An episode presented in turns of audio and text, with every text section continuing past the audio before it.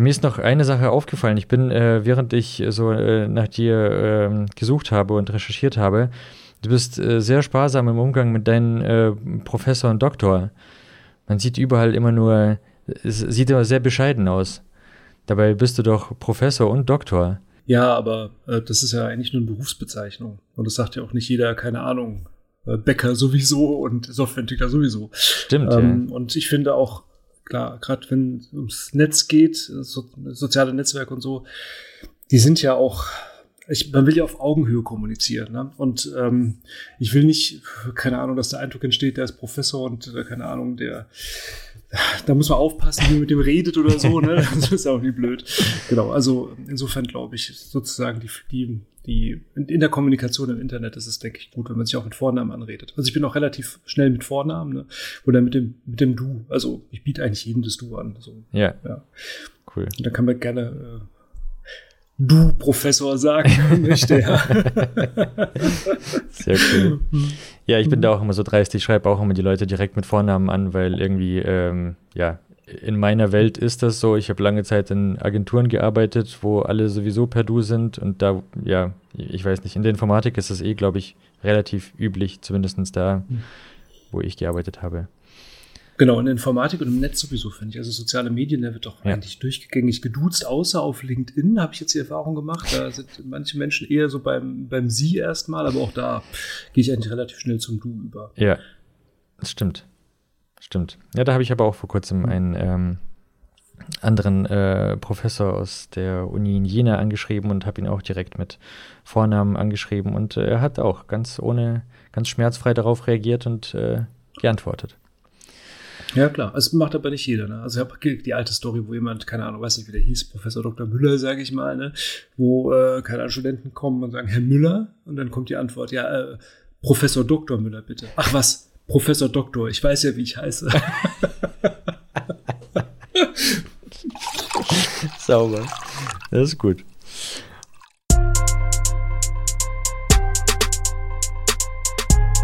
Development environment. Development environment. Development environment. Development environment. Development environment. Development environment. Development. Herzlich willkommen zu DevEnv, dem IT-Podcast, bei dem es nicht nur um IT geht. Mein Name ist Ivan und bevor ich gleich zu meinem heutigen Gast komme, möchte ich nochmal kurz daran erinnern, dass es ähm, DevEnv auch auf LinkedIn, YouTube, Instagram und natürlich Twitter gibt, solange es Twitter noch gibt. Und ähm, ja, von daher, ich äh, freue mich über jeden, der da interagiert, kommentiert, liked, was auch immer man da tun kann auf der Plattform, wo ihr seid. Genau. Und nun zu meinem heutigen Gast. Es ist mein erster Gast mit einem eigenen Wikipedia-Eintrag. Er ist Informatiker, Wissenschaftspopulist und nicht zuletzt Professor für Mathematik und Mathematikdidaktik an der Pädagogischen Hochschule in Heidelberg.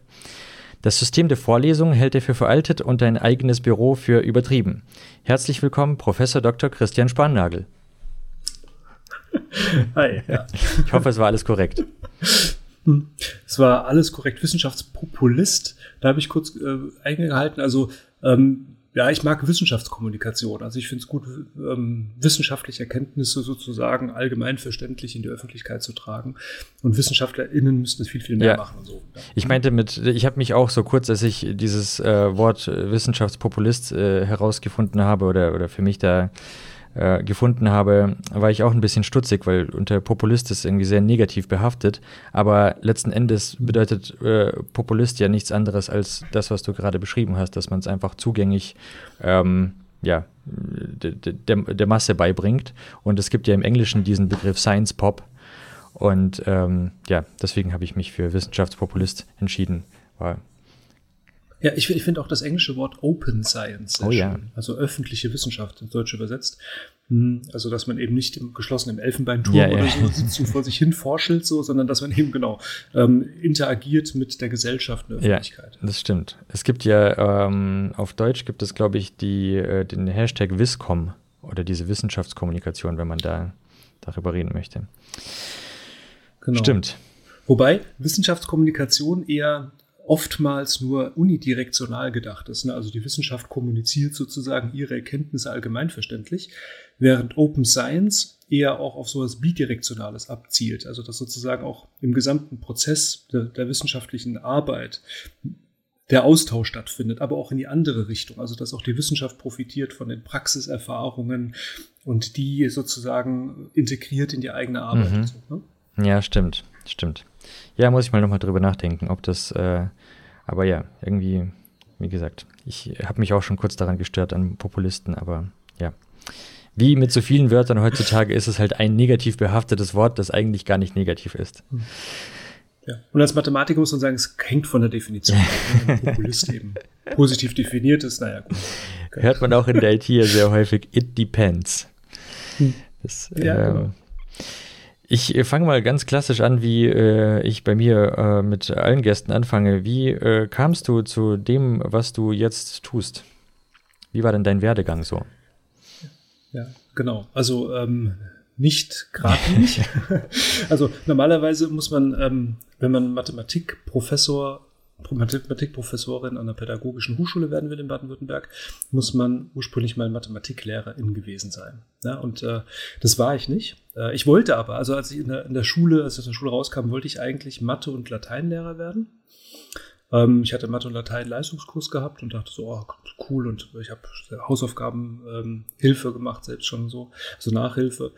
Ähm, ich will unbedingt Lehrer werden. Und dann war ich bei dieser, bei einer dieser typischen Hochschulinformationstage, wo man als Schüler hingeht, um sich zu informieren, was man später so studieren kann. Und äh, die haben von Lehramt abgeraten damals. Haben gesagt, wenn ihr fertig seid, ne, kann man ein bisschen hochrechnen, so in sechs Jahren oder so, dann ähm, brauchen wir keine Gymnasiallehrer. Und dann bin ich in mich gegangen und habe ähm, mich für Informatik entschieden. Ich habe Informatik studiert in Darmstadt, ähm, weil ich als Kind, Jugendlicher, so mit 12, 13, ähm, habe ich äh, schon unglaublich gerne mit Computern gearbeitet. Ich habe mir Programmieren selbst beigebracht damals, noch unter MS-DOS. Ja. ähm, Turbo Pascal hieß es, glaube ich. Ich habe also mit Turbo Pascal angefangen und bin dann auf Turbo C umgestiegen. Oder warte mal, war das Turbo? Weiß gar nicht. Aber auf jeden Fall C. Und habe da so ein bisschen vor mich hin programmiert und ähm, bin in die Tiefen des Computers eingestiegen damals, so au- autodidaktisch. Und es hat mir total Spaß gemacht. Da habe ich gedacht, nee, dann machst du Informatik. Und das war so im Nachhinein, würde ich sagen, die absolute richtige Entscheidung. Also es hat mir sowas von Spaß gemacht. Informatikstudium war einfach nur geil. Ähm, in der TU Darmstadt, war auch gute Hochschule, ne? hat echt Spaß gemacht. Und ähm, aber während des Studiums, also Lernen und Lehren hat mich nie so richtig losgelassen. Ne? Das hat mich echt immer interessiert und deswegen beim alten, also ich habe Diplom studiert, das alte Diplomstudiengang Informatik und da war im Hauptstudium konnte man sich für ein Nebenfach entscheiden.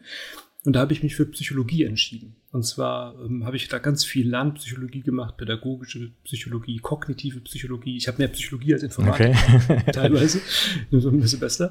War echt super spannend, super interessant.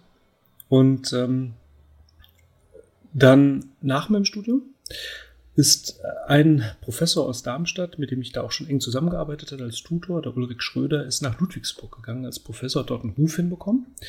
Und dort wurde ein Forschungs- und Nachwuchskolleg eingerichtet, ähm, was eine ziemlich coole Einrichtung ist in Baden-Württemberg. Und zwar muss man sich vorstellen, ähm, ich habe ja gesagt, an pädagogischen Hochschulen muss man eigentlich Lehrer, Lehrerin gewesen sein, um dort dann auch eine wissenschaftliche Karriere äh, zu durchlaufen. Und aber wenn man Lehrer ist an der Schule, verbeamtet und so, dann macht man nicht noch eine Promotion. Ne? Und deswegen gibt es Forschungs- und Nachwuchskollegs, wo LehrerInnen drei Jahre lang zu 100 Prozent abgeordnet werden von den Schulen an die Hochschulen, um dort zu promovieren. Also sie werden sozusagen drei Jahre freigestellt, wenn man so will, für eine Promotion. Und da wurde ein Forschungs- und Nachwuchskolleg eingerichtet zum fächerübergreifenden Unterricht mit digitalen Medien. Also das Ziel war dort, äh, zu über, fächerübergreifenden Themen wie Energie zum Beispiel, multimediale Lernanwendungen zu entwickeln. Und da war in dem Kolleg war ein Physiklehrer, ein Mathematiklehrer, ein Biologielehrer, ne, alles Bezüge zu Energie, zum Thema Energie zum Beispiel. Und man hat halt jemanden gebraucht, der das Ganze auch mitentwickeln kann und dabei unterstützen kann. Und da es keine Informatiklehrer gab, hat man auf einen Diplom-Informatiker mit Kenntnissen in der Lernpsychologie Mhm. zugegriffen. und da, genau, mein Doktor, äh, mein, mein, also der damalige Professor aus Darmstadt, Ulrich Schöder, dorthin gewechselt ist, hat er mich gefragt, ob ich da mich Interesse dran hätte. Und dann bin ich da an die Pädagogische Hochschule Ludwigsburg gekommen und habe dort gemeinsam mit meinen Kollegen multimediale Lernsoftware entwickelt. Ähm, damals in Java, haben wir Java-Applets gemacht. ähm, ziemlich coole, eigentlich so Retrospektive, hat echt Spaß gemacht. Ja, und dann ähm, war ich sozusagen schon im, im keine Ahnung, Ökosystem der pädagogischen Hochschulen. Und dann ist da eine Stelle frei geworden in Ludwigsburg, nachdem ich promoviert hatte, ähm, im Bereich Mathematik und Informatikdidaktik. Und da habe ich mich drauf beworben. Und da in der Regel Mathematik LehrerInnen nicht gut oder nicht ausreichend Informatik können, aber Informatiker oftmals ausreichend Mathematik für solche Kontexte, habe ich die Stelle dann bekommen als Studienrat, also sozusagen Mittelbau, sagt man. das ist ein komischer Begriff. Also ähm, unterhalb der Professorenschaft sozusagen eine feste Stelle und habe dort dann gearbeitet, jahrelang Lehre und Forschung gemacht und habe mich dort immer weiter in die Mathematik und Mathematikdidaktik hineingefunden. Ne, also auch die, die Wissenschaft darüber, wie man Mathematik vermittelt, lernen kann und wie man Mathematik lernt. Und dann ist eine Stelle frei geworden, eine Professur in Heidelberg, auf die ich mich beworben habe, äh, Mathematik und ihre Didaktik mit Schwerpunkt Informatik und Implementierung neuer Medien. Und das hat sozusagen total gut gepasst für mich und habe mich darauf beworben und habe mich da auch durchgesetzt gegenüber meinen BewerberInnen. Und jetzt bin ich seit 2000, weiß gar nicht, zehn, glaube ich, oder so. Oder also schon über zehn Jahre bin ich jetzt in der Pädagogischen Hochschule Heidelberg. Cool, mega. Du hast ganz kurz angesprochen, dass dich das nie losgelassen hat, äh, also dieses das, das Thema Lehren. Ähm, woher, woher kommt dieser Drang äh, oder die Motivation, das Wissen öffentlich zu teilen? Weil du machst ja auch, du hast ja auch einen YouTube-Channel oder ich, ich glaube, das ist dein Channel. Du hattest auch einen, einen Blog eine mhm. Zeit lang und ähm, ja, wo du ja auch sehr gerne öffentlich quasi Wissen teilst und auch so in kurzen Schnipseln sehr komplizierte mathematische äh, Fragen erklärst. Also ich, ich habe da sehr, sehr gerne zugeschaut. Aber jetzt nochmal ja. die Frage genau, woher kommt diese Motivation, das Wissen zu teilen?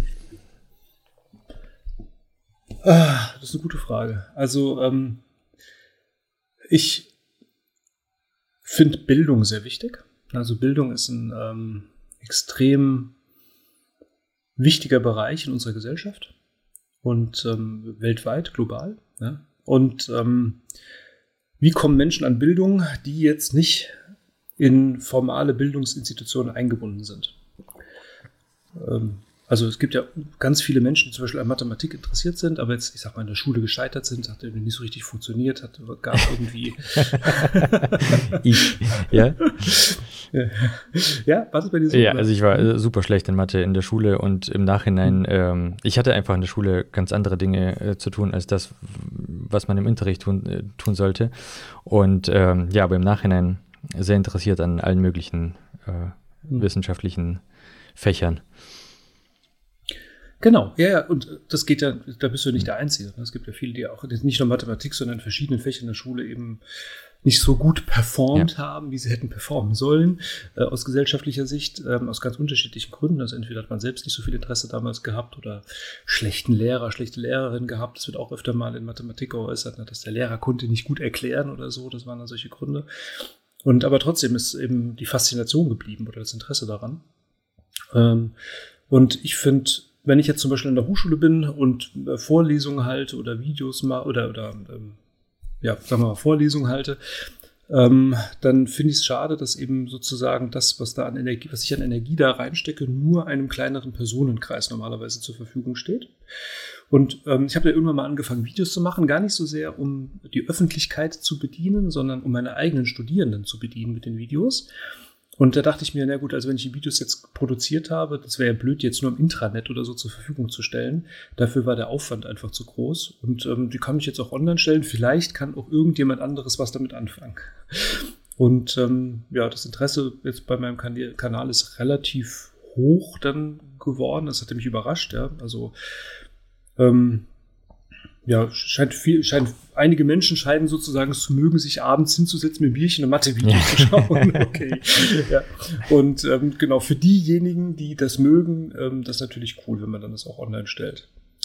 Ja, und auf der anderen Seite ähm, fand ich es auch, das war jetzt, ich habe jahrelang einen Blog geführt, das habe ich ein bisschen aus den Augen verloren, einfach, ähm, sozusagen, die Plattformen sind einfach ähm, andere geworden. Ne? Also früher hatte ich halt meinen Blog, da habe ich so Gedanken geteilt und habe ähm, hab das deswegen gemacht, auch um Feedback von außen zu bekommen. Ne? Also was wir am Anfang gesagt haben, öffentliche Wissenschaft, auch Feedback von außen. Also schreibst im Blog irgendwelche Gedanken und dann kommen die ersten und kommentieren und haben Ideen oder Links und so. Und ähm, du lernst unglaublich viel davon, weil du, naja, weil du einfach deine Gedanken öffentlich geteilt hast und kriegst Feedback. So. Und das mit dem Blog habe ich ein bisschen aus den Augen verloren, einfach weil ja die Plattformen sich geändert haben. Mittlerweile gibt's halt, wird halt auf Twitter diskutiert und auf LinkedIn und auf, keine Ahnung, ähm, Instagram, TikTok, was weiß ich. Und ähm, ja. Ja, krass, du hast sogar auch einen TikTok-Channel, kann es sein? Oder was? was? Ja, aber erst mhm. seit kurzem. Ja, ich habe jetzt, genau, ich habe TikTok immer gedacht, nee, das will mhm. ich nicht und so weiter. Das ist ähm, auch, da hat China seine Hände drin und was weiß ich. Ähm, und jetzt habe ich meine Studierenden mal gefragt, ähm, welche Plattformen sie nutzen, einfach auch um äh, mal zu schauen, wo sind meine Studierenden unterwegs und wie können wir vielleicht soziale Medien in die Lehre einbauen. Und äh, da ist TikTok noch gar nicht so äh, verbreitet. Also bei der jetzigen Studierendenschaft sozusagen ist Insta der einer der wesentlichen Plattformen und Snapchat, was mich gewundert hatte, aber Snapchat ist irgendwie immer noch ähm, gerade in dieser Generation okay. ne, sehr stark verbreitet. Also es scheint irgendwie so zu sein, klar, wenn, wenn irgendwie 13, 14, 15 ist, dann kommen irgendwelche Medien, werden dann auf den Markt geworfen und da stürzen sich dann alle Jugendlichen mhm. drauf und das tragen die sozusagen weiter dann auch ja, ins Studium. Ja. So, und TikTok kommt in den nächsten Jahren an die Hochschulen. Also TikTok ist jetzt sozusagen unter den Jugendlichen verbreitet. Und ich kann damit davon ausgehen, dass in drei, vier, fünf Jahren die Studierenden da sind. Da habe ich gedacht, dann baue ich mir jetzt schon mal ein Netzwerk auf TikTok auf, damit ich dann später, wenn die Studierenden kommen, dann mit meinen Studierenden dann vielleicht auch das eine oder andere machen kann. Interessant. Krass. Ja, ich habe TikTok auch ganz kurz angeguckt und äh, ich hatte davor schon die Meinung, dass es irgendwie, also ich habe mich eine Zeit lang auch äh, viel über dieses Dopamin-Hacking äh, gelesen und, und äh, nachgeforscht und äh, auch in mich selbst mal reingehört, wie das mit mir so ist, weil ich bin äh, ein Ultra-Social-Media-Junkie, ähm, wogegen ich stark ankämpfe. Und ähm, ich habe TikTok kurz ausprobiert. Ich war da vielleicht einen Monat und dann habe ich das aber sofort wieder beendet. Das war mir einfach zu, das ich diese viel zu kurzen Videos, äh, ich habe das noch nicht verstanden. Ob, obwohl ich das sehr, sehr oft höre von vielen Leuten, dass die das mittlerweile auch nutzen, um sich irgendwelche Tipps und Tricks zu holen. Und aber es dauert wohl eine Zeit, bis da der Algorithmus sich auf dich eingespielt hat. Diesen Zeitpunkt habe ich nie mhm. abgewartet. Also ich habe irgendwie, das habe ich nicht geschafft. Aber ja, also ähm, bei mir ist ähnlich. Ne? Also ich bin jetzt ab jetzt da 50 Friends oder sowas, also total niedrig, kleines Netzwerk. Ich weiß auch nicht, ne? ich habe keine Ahnung. Also ich bin jetzt mal und ich warte mal ab, was passiert. Mit LinkedIn habe ich es ähnlich gemacht. Ne? Ich habe zehn Jahre lang LinkedIn ignoriert, weil ich dachte, ach nee, das ist so ein Netzwerk mh, hm, für Recruiter und so. Äh, das brauche ich ja eigentlich nicht so wie Xing ja, ja. und so. Ne? Äh, und dann habe ich, aber ich habe meinen Account immer behalten da ne? und bin jetzt vor einem halben Jahr bin ich mal draufgegangen und hatte da echt so zig Anfragen, die habe ich einfach alle angenommen und habe dann angefangen auf LinkedIn ein bisschen zu posten. Ich muss sagen, ich habe LinkedIn mhm. unterschätzt. Ja, also ähm, das ist richtig hochprofessionelle Kommunikation da, zumindest jetzt in meiner Bubble, in der ich mich befinde. Alles äh, sehr freundlich, ja, da ist jeder mit seinem Klarnamen unterwegs, da wird nicht getrollt und so weiter. Ähm, also sehr angenehme Kommunikationsart und ähm, also LinkedIn ist wirklich gut. Und vielleicht geht es uns ja in, mit TikTok auch in fünf Jahren so. Und ne? du sagst, ah, das haben wir unterschätzt und so. Vielleicht müssen wir doch erstmal. Wer weiß, wer weiß, ja. Ja, das stimmt. Aber LinkedIn hat sich auch stark gewandelt, finde ich. Also es war früher auch ein äh, mhm. reines HR-Netzwerk und ähm, ja, finde ich auch. Äh, mausert sich so peu à peu immer mehr zum richtigen Social Media, zum, zum bidirektionalen Social Media. Ähm, okay. Äh, nee, also ich fand deine Videos auf jeden Fall sehr, sehr cool. Äh, ich fand es auch cool. Du hast, ich weiß äh, eine Zeit lang äh, hattest du so richtig, das sah schon fast nach Theateraufführung aus. Du hattest da auch so richtige Kostüme getragen und ähm, war auf jeden Fall sehr, äh, sehr cool. Ja, da haben wir, damals haben wir einen Preis gewonnen. Ähm, und zwar ähm, gab es damals eine Ausschreibung vom Stifterverband für die deutsche Wissenschaft mit der Firma Iversity damals zusammen. Äh, und zwar haben die einen MOOC Fellowship ausgeschrieben. MOOC, Massive Open Online Course, M-O-O-C geschrieben. Ja. Äh, MOOC, ähm, und zwar war das damals 2013 rum die MOOC-Welle. Damals hat Sebastian Thun ähm, in den USA so einen MOOC gemacht zu, ich glaube, Artificial Intelligence, wo Tausende teilgenommen haben, also eine Online-Vorlesung sozusagen, wo man kostenlos teilnehmen konnte. Ähm, und dann gab es so eine Ausschreibung, wer will einen MOOC in Deutschland machen? Und da gab es äh, damals, ich glaube, 25.000 Euro Preisgeld. Und da konnte man sich drauf bewerben, wenn man entsprechend viele Unterstützer hatte. Und da haben wir halt eine riesen Social-Media-Kampagne damals gestartet ähm, und haben versucht, all meine und unsere Follower da irgendwie zu bewegen, dafür uns abzustimmen. Und wir sind tatsächlich unter den ersten zehn gelandet. Und das war die Voraussetzung. Also die ersten zehn haben sozusagen das bekommen. Dann haben wir 25.000 Euro gekriegt. Dann haben wir Michael Gieding und ich damals und ähm, Lutz Berger und Martin Lindner. Wir haben damals im Viererteam haben wir ein Massive Open Online Kurs aufgezogen mit dem Thema mathematisch denken. Zu zwei Vorlesungen von uns in Arithmetik und der Geometrie haben wir ein ganzes Semester lang richtig heftig Content produziert. Mit dem Ziel, eben nicht nur die eigenen Studierenden zu versorgen mit Materialien, sondern auch die Online-Teilnehmer. Und wir hatten auch im ersten Jahr hatten wir ordentlich Teilnehmerzahl, ich weiß gar nicht, 1000 oder so, also war schon auf jeden Fall vierstellig gewesen. Und ähm, das haben wir dann ein paar Semester durchgezogen, den Online-Kurs. Und genau, und da hat man natürlich ein bisschen Geld und ansonsten würde ich mich jetzt nicht, also das ist wirklich, war wirklich sehr aufwendig. Ne? Das war ein halbes Jahr, wo wir das produziert haben, wo wir extrem auf dem Zahnfleisch gelaufen sind. Ähm, und da haben wir aber, ähm, dadurch, dass wir Lutz Berger dabei hatten, der eben Videoproduzent, E-Learning-Produzent ist, der ähm, auch sehr, sehr viel Arbeit reingesteckt hat in, die, in den Schnitt und äh, die Produktion und so weiter, haben wir da auch mal ein bisschen hochwertigere Videos produzieren können. Aber es muss nicht so hochwertig sein. Ich habe auch viele Videos, wo ich einfach, ich sage immer, die Kamera drauf halte im ja. Hörsaal, wo eben studentischer Mitarbeiter mit der Kamera im, äh, so im, im, Hörsaal steht und ja. draufhält, ja. Und ich vorne an der Tafel halt was hinschreibe und dann wird es abgefilmt und dann wird es halt irgendwo geschnitten, sodass es irgendwie inhaltlich sinnvoll in 10, 15 Minuten mhm. Häppchen ist und hochgeladen. So. Mega. Ja, heutzutage mit äh, der Auflösung der mobilen Kameras ist das ja auch ähm glaube ich, relativ einfach gemacht. Stativ, iPhone drauf, fertig. Gut. Das habe ich tatsächlich noch nicht gemacht, sondern der hat tatsächlich eine Videokamera, okay. also so eine heftige ähm, mit äh, mhm. Kamera halt, ne? mhm. Camcorder, mhm. genau.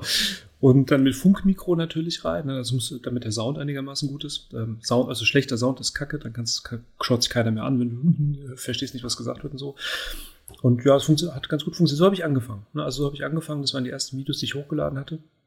Und ähm, ja, ähm, nutze ich heute teilweise noch. Also viele alte Videos auch nicht mehr. So, das hat sich ein bisschen weiterentwickelt. Aber du entwickelst natürlich, wenn du das so über einige Jahre machst, so ein Repository an Materialien, wo du dann jedes Mal, wenn du eine neue Veranstaltung machst, dann überlegen kannst, ah, welche Materialien nehme ich denn jetzt hier und dann stöpselst du dir sozusagen, remixed dann sozusagen deine Materialien, die du da produziert hast in der Vergangenheit. Ja, ja. Cool. Ähm, Du hast, ich glaube, entweder in unserem Vorgespräch oder ich habe es irgendwo in, auf, auf ähm, Social Media gelesen, dass du ähm, Vorlesungen mehr oder weniger revolutionieren möchtest oder beziehungsweise für veraltet hältst. Also alleine so Vorlesungen an sich als Vorlesungen. Ähm, was genau sind da deine Kritikpunkte? Also ich habe nie studiert, von daher weiß ich nicht, ich kann dazu nichts sagen. Mhm. Aber was ist das Schlechte an Vorlesungen? Was gefällt dir da nicht? Und äh, was sind da deine Ansätze? Ich habe gesehen, dass du auch hin und wieder so Links teilst mit, ähm, was war das? Äh, es war auch sowas wie ein Repository an ähm, verschiedenen digitalen Hilfsmitteln zum Lernen. Mhm. Ja, also ähm, ich weiß jetzt allerdings aus dem Podcast von dir mit Florian mhm. Walter, dass du zum Beispiel in Vorträgen ähm, ja. nicht so gut das zuhören stimmt. kannst. Ne? Genau. Und das ist, das ist genau die Erfahrung, an der ich ansetze, sozusagen. Ne? Also, ähm, wenn du 90 Minuten lang einen Vortrag hältst vorne, dann steigen die Studierenden insbesondere in Mathematik, ja, irgendwann aus. Und dann, äh, keine Ahnung, du bist mal abgelenkt, du schweifst mal ab, du kannst dich nicht 90 Minuten lang konzentrieren und so. Oder du hast gerade was nicht verstanden. Ne? Ähm, also bist konzentriert, aber du hast es trotzdem nicht verstanden, was da vorne gerade gesagt wurde. Und ich würde mir behaupten, in der Mathematik kommt es relativ oft vor, auch in Informatik. Ne? Sitzt man da. Man bräuchte eigentlich zehn Minuten, um das nochmal kurz selbst zu durchdenken. Aber die kriegt man natürlich nicht. Da vorne geht's gnadenlos weiter. Ne? Und du hast eigentlich keine Chance, außer mitzuschreiben wie ein Berserker, ne? um äh, zu Hause dann in der Hoffnung, zu Hause das dann wieder dir erarbeiten, selbst erarbeiten zu können, nachbereiten zu können, dann zu Hause irgendwie das Ganze zu verstehen. Und das ist erstmal eine Situation, die ich immer schon komisch fand. Und insbesondere auch, es würdigt überhaupt nicht diese besondere Situation der Präsenz. Also alle 200 Studierende kommen mit Bus, mit Bahn, mit Auto, mit dem Fahrrad, zu Fuß, ne, bewegen sich alle physisch an einen Ort um was zu tun, um miteinander sich da hinzusetzen und gemeinschaftlich in den äh, Rezeptionsmodus zu begeben und zuzuhören. Ja, das ist eigentlich nicht wert, dass alle diesen riesen Aufwand treiben, CO2 in die Luft blasen und so weiter, um dann dort einfach nur zuzuhören, um dann genau auch nur die Hälfte mit rauszunehmen, weil es vorne zu schnell ging und so weiter. So. Also da sind wir echt drüber hinaus. Ähm, einen Vortrag verfolge ich doch am besten alleine zu Hause. Ja? Und zwar, da kann ich dann Pause drücken, ne? kann ich Pause machen, das nochmal zehn Minuten durchdenken, was er gerade gesagt hat, zurückspulen. Ich kann den Prof zurückspulen, ja, und wieder an eine andere Stelle. Oder ich verstehe überhaupt nicht, was der macht. Ich suche mir alternative Materialien und versuche es damit zu verstehen und so. Und ähm, äh, das war sozusagen ähm, der Ausgangspunkt für mich, meine Vorlesungen umzudrehen, sagt man, also Inverted Classroom oder Flipped Classroom. Ich habe im, im, ersten Semester, als ich Videos produziert habe, habe ich meine Videos aufgenommen und auf YouTube hochgeladen und so. Eigentlich, um die Studierenden zu unterstützen, nachmittags nochmal reinschauen zu können, wenn sie am Vormittag was nicht verstanden haben. Ja, um mich dann nochmal anschauen zu können. Aber am Ende des Semesters habe ich mir gedacht, okay, jetzt hast du ja alle, keine Ahnung, alle, die, die ganzen Vorträge aufgenommen, die ganze Vorlesung. Jetzt brauchst du sie ja eigentlich nie wieder halten. Ne? Also, es ändert sich ja nicht viel in der Mathematik. Ja, also klar, Informatik, wenn jetzt irgendeine Vorlesung gewesen wäre über Web Development oder so, da, da ändert sich jedes Semester irgendwas. Da kannst du nicht so einfach aus den Konserven dich bedienen, aber keine Ahnung, Mengenlehre, äh, formale Logik und so weiter, da hat sich jetzt in den letzten 100 Jahren nicht so arg viel geändert. Also, das heißt, du hast dann die Vorlesung ne, aufgezeichnet, das muss ich nie wieder halten, können die Studierenden sich auch zu Hause anschauen, in Vorbereitung auf die Vorlesung, um dann zu kommen, vorbereitet, mit Fragen, einiges nicht verstanden und so weiter, klar, aber um dann zu kommen, um das zu tun, wofür es wert ist, sich physisch an denselben Ort mit anderen Menschen zu bewegen, nämlich um dort in Interaktion zu geraten, also miteinander Aufgaben zu rechnen, äh, sich gegenseitig zu helfen, Fragen zu besprechen, zu diskutieren, zu interagieren. Ne? Äh, dann ist der Dozent anwesend, ich kann helfen, unterstützen, Feedback geben, über die Schulter schauen, Fragen beantworten und so weiter. Das heißt, der Erstkontakt mit bestimmten Konzepten findet zu Hause in Vorbereitung statt, mit geeigneten Aufgaben und Materialien, zum Beispiel Videos. Und der eigentliche Kompetenzerwerb, ja, also hier wird gerechnet und gearbeitet und programmiert und so weiter. Das ist passiert in der, im Hörsaal, im Seminarraum. Aber dann ist man eben nicht alleine, kann sich gegenseitig helfen und das Ganze auch mit dem Dozenten diskutiert. Nennt man Inverted Classroom oder Flipped Classroom. Und ähm, ich finde, das ist ein Konzept, das sehr gut zu unserer digitalisierten Welt passt. Also vor, früher musste man Vorlesungen machen, weil halt nicht jeder ein Buch ja. hatte. Ne? Da hat halt jemand vorne gestanden und ja. vorgelesen. So.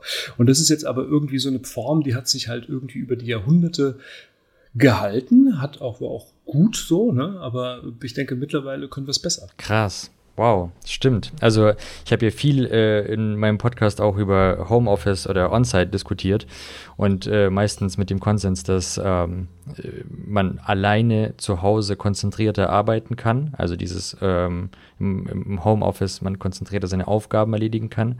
Aber für Workshops oder gerade Socializing braucht man natürlich irgendwie einen gemeinsamen Raum, wo es sich dann auch lohnt, äh, dahin zu kommen. Aber jeden Tag im Büro sitzen, um dann äh, mit äh, anderen fernen Ländern zu telefonieren, es lohnt sich einfach nicht. Dann sitzt man da zusammen und jeder schreit ins genau. Mikro. Und, ähm, und ja, ich habe es bloß noch nie so gedacht, dass das natürlich in der Schule beziehungsweise im, im äh, Studium das, das gleiche Problem ist, ja. Ja, klar, also man muss sich ja vorstellen, das Vorlesungsmodell, wenn man es auf die Arbeitswelt übertragen würde, würden die Leute alle täglich auf die mhm. Arbeit gehen, um dort irgendwie Videos mhm. zu gucken. Ja, ja, ja oder, oder sich irgendwas anzuschauen. Das ist ja Quatsch, ne? Sondern genau, genau dasselbe. Also Homeoffice, besser für das, wenn ich mich alleine konzentrieren muss, arbeiten muss und äh, genauso im Studium, wenn ich wirklich mich in was eindenken muss, ähm, dann mache ich das am besten alleine in meinem eigenen Tempo und der eine schneller, der andere langsamer. Dann ist es doch gut. Und ähm, das bedeutet nicht, dass das alleine zu Hause auch unbegleitet sein muss. Ne? Da gibt es auch Unterstützungsmöglichkeiten. Also ich habe jetzt Foren eingerichtet, in denen man diskutieren kann. Ähm, beispielsweise, also wenn ich eine Frage zu Hause habe, die muss ich ja nicht für mich behalten. Die kann ich dann gleich online teilen und mit anderen diskutieren und so weiter. Das heißt, es ist auch nicht, eigentlich ist es nicht komplett alleine, sondern man hat natürlich die Online-Möglichkeit, äh, sich mit anderen auszutauschen. Aber dann, wenn es ans Arbeiten geht, mh, also gemeinsam zum Beispiel in der Mathematik was rechnen oder geometrisch konstruieren und so weiter, gemeinsam auf so ein Blatt Papier schauen und dann dort arbeiten, das ist einfach im, in der realen physischen Welt immer noch unmittelbarer als online. Ich meine, es geht natürlich online mit Whiteboards und so weiter, aber ja, es ist trotzdem nochmal eine andere Qualität, miteinander zu arbeiten. Und dafür nutzt man dann aber am besten die Präsenz. Ja. Ich meine, aus Corona ist man es ja gewöhnt, ähm, oder soll ich sagen, wir haben ja in Corona die Präsenz schätzen gelernt. Ja, wir haben Homeoffice schätzen gelernt, also wir haben gelernt, wie dass es gut ist, zu Hause zu arbeiten, dass es Vorteile hat. Wir haben aber auch gelernt, dass es eine besondere Situation ist, die wertvoll ist. Wenn man sie nicht hat, vermisst man sie, ja. Ähm, und ähm, ich finde, wir sollten aus dieser Corona-Lehre oder Lockdown-Lehre ähm, unsere Konsequenzen ziehen für die Nach-Corona-Zeit. Und ich nehme jetzt leider an Hochschulen auch wahr, dass wieder sehr stark ein Komplettpräsenz gefordert wird oder so. Und ich denke mir, ja, lass uns doch irgendwie Präsenz, also online und on-site und so, lass uns doch bitte ein bisschen ausgewogener austarieren und jede dieser Situationen für das mhm. nutzen, wofür sie gut ist. Ja, verstehe. Da äh, wollte ich dich auch gerade fragen, wie ist das, wie ähm, mit diesen neuen Konzepten und Ansichten, äh, erfährst du da mehr Kritik äh, unter deinen Kollegen? Oder ist das ähm, also wird das, wird das angenommen auch von anderen oder ist das, weil, wie du auch gerade gesagt hast, in, beim, in der Mathematik kann man das machen, äh, weil da wahrscheinlich nicht so viel Neues mehr dazukommt oder nicht so schnell Neues dazukommt. Äh, in anderen Fächern ist es vielleicht nicht so wie in der Informatik. Ähm, das heißt, das kann wahrscheinlich auch nicht jeder, nicht jede anwenden. Ähm, wie ist das da? Ja, also was jetzt die Fächer anbelangt, würde ich sagen, man kann wirklich in allen Disziplinen Inverted Classroom einsetzen. Ja, also ich habe mal auch äh, Literatur recherchiert und mich ähm, war immer einfach zu schauen, in welchen Disziplinen wird es denn eingesetzt und man muss wirklich sagen, weltweit, global in allen Disziplinen.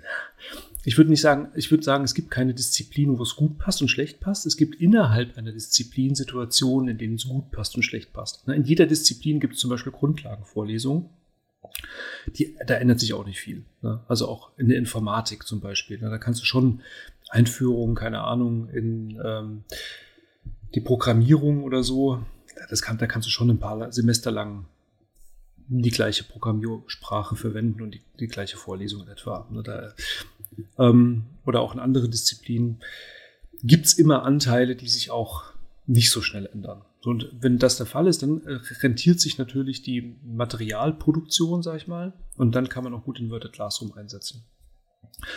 Ja, so Kritik, ähm, also ich muss jetzt sagen, an der pädagogischen Hochschule, ähm, das, wir sind ja eine Hochschule, in der insbesondere Lehrerinnen und Lehrer ausgebildet werden, aber auch andere BildungsexpertInnen, keine Ahnung, frühkindliche Bildung, E-Learning und Medienbildung, Gesundheitsförderung und so haben wir verschiedene Studiengänge. Und alle Lehrenden dort haben natürlich einen starken Bezug zu Lernen und Lehren und Bildung und ähm, machen ohnehin schon sehr innovative Formate unterschiedlichster Art. Also ich bin sozusagen mit dem Inverted Classroom in einem Ökosystem, in einer pädagogischen Hochschule, in dem das sehr geschätzt wird, dass man experimentiert und neue Methoden ausprobiert, wobei so neu ist sie gar nicht mehr, ist schon mittlerweile 20 Jahre alt, muss man sagen. Oder vielleicht noch älter.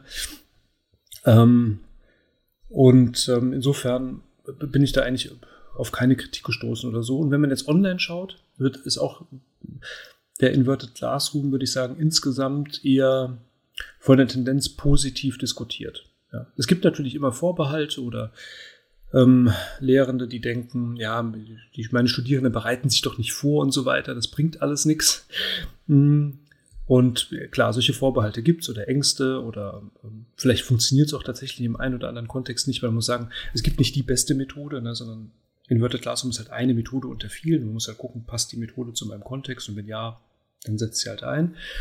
Und, aber so insgesamt würde ich sagen, ist eher die, die Resonanz positiv. Mhm. Cool. Was äh, lehrt man eigentlich in der Mathematik-Didaktik? Also ist das dann wirklich, äh, kommen da Leute hin, die bereits die Mathematik beherrschen, da geht es dann nur noch um die Didaktik oder wie, wie ist da das Zusammenspiel? Also man muss sich so vorstellen, ähm, im Lehramtsstudium, die Studierenden studieren zwei Fächer. Also im Sekundarstufen 1 lernen zum Beispiel zwei Fächer, davon eins Mathematik und keine Ahnung, irgendwas anderes, Deutsch, Physik, Sport, Ethik, so etwas in dieser Art. Und dann studieren sie noch Bildungswissenschaften, also Psychologie, Erziehungswissenschaft, Soziologie. Ähm, und in der Mathematik jetzt, also in dem Fach, das sie studieren, studieren sie die Fachwissenschaft und die Fachdidaktik. Das heißt, ich mache so Veranstaltungen wie äh, Einführung in die Mathematik, fachwissenschaftliche Veranstaltung, Algebra, Geometrie, lineare Algebra, Stochastik, so etwas in dieser Art. Und dann gibt es auch die fachdidaktischen Veranstaltungen, so etwas wie Didaktik der Bruchrechnung. Und da geht es dann darum, dass man lernt, wie gestalte ich denn Unterricht in der Art, dass die SchülerInnen lernen, mit Brüchen zu rechnen. Das heißt, die haben sowohl fachliche Grundlagen, die sie studieren, also ähnlich wie man auch, die man auch studieren würde, wenn man Mathematik studieren würde, also Bachelor, Master Mathematik. Allerdings von der Fachlichkeit her ähm, nicht so tiefgehend, also bei weitem nicht so tiefgehend wie das, was Mathematikstudierende studieren, sondern wir, ähm, wir betrachten die Fachwissenschaft sozusagen ähm, aus einer Warte aus, dass wir schauen, was wird in der Schule gemacht, was ist da relevant, inhaltlich und was sind die fachlichen Grundlagen dafür, die man braucht, um das unterrichten zu können. Wir gehen also sozusagen in die Tiefe von den Unterrichtsinhalten aus. Man sagt auch dazu elementare Mathematik vom höheren Standpunkt aus. Wir betrachten elementare Mathematik vom höheren Standpunkt aus und machen da Beweise und so weiter.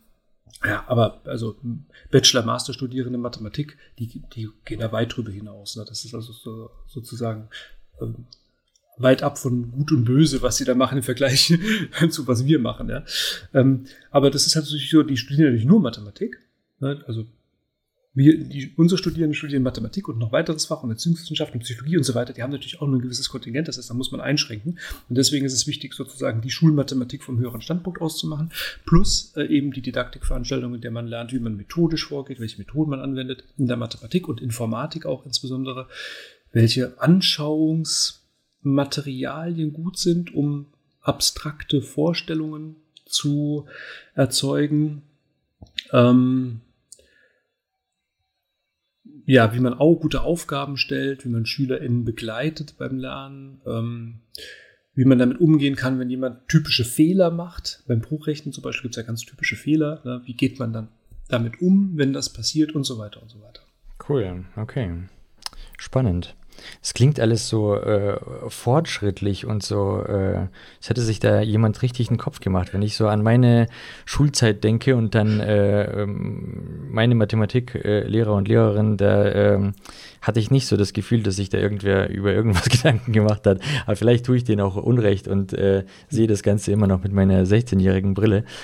Ähm, ja, es ist natürlich so, es hat sich auch, es hat sich auch in den letzten 20, 30 Jahren erheblich weiterentwickelt. Ja, muss man schon sagen. Also die Didaktik hat auch insgesamt, würde ich sagen, an Bedeutung gewonnen im, im Lehramtsstudium, also an den pädagogischen Hochschulen. War es immer schon so. Ähm, muss sagen, bei uns studieren Studierende ähm, Grundschullehramt, Sekundarstufe 1, Sonderpädagogik. Und an, in Baden-Württemberg ist so, an den Universitäten äh, gibt es das Gymnasiallehramt, aber auch da hat die Didaktik jetzt in den letzten Jahren stark noch an Bedeutung gewonnen. Und ähm, insofern glaube ich wirklich, dass das Lehramts, die Lehramtsausbildung, ist ja keine Ausbildung, sondern Studium plus Referendariat und so weiter, sagt man Lehramtsausbildung, da schon ähm, auf einem guten Weg ist eigentlich, würde ich sagen. Cool. Und natürlich hat die empirische Forschung auch in den letzten Jahren ähm, viel geleistet und also sozusagen die wissenschaftliche Grundlegung des Lehramtsstudiums. Und ähm, auch da geht es natürlich weiter und entwickelt sich weiter. Und muss auch sagen, die Digitalisierung ist auch ein Treiber. Ja, also mh, hm, man muss schon, ähm, soll ich sagen, also durch die Tatsache, dass sozusagen Informationsmedien dazugekommen sind, Internet auf einmal da ist, wo man sämtliche Informationen jederzeit verfügbar hat, vor dem Hintergrund muss sich auch Unterricht verändern. Das geht ja gar nicht anders. Ja? Und ähm, da ist man sozusagen schon, und jetzt KI, ganz krass. Ja? Also, wer jetzt vor dem Hintergrund von der Existenz von ChatGPT und so weiter noch so Hausaufgaben stellt, wie, keine Ahnung, ähm, äh, fasse mir Goethes Faust in fünf Sätzen zusammen, ja, der wird scheitern, ja, weil, weil, weil das kann einfach die KI machen, ja. fertig. Ne?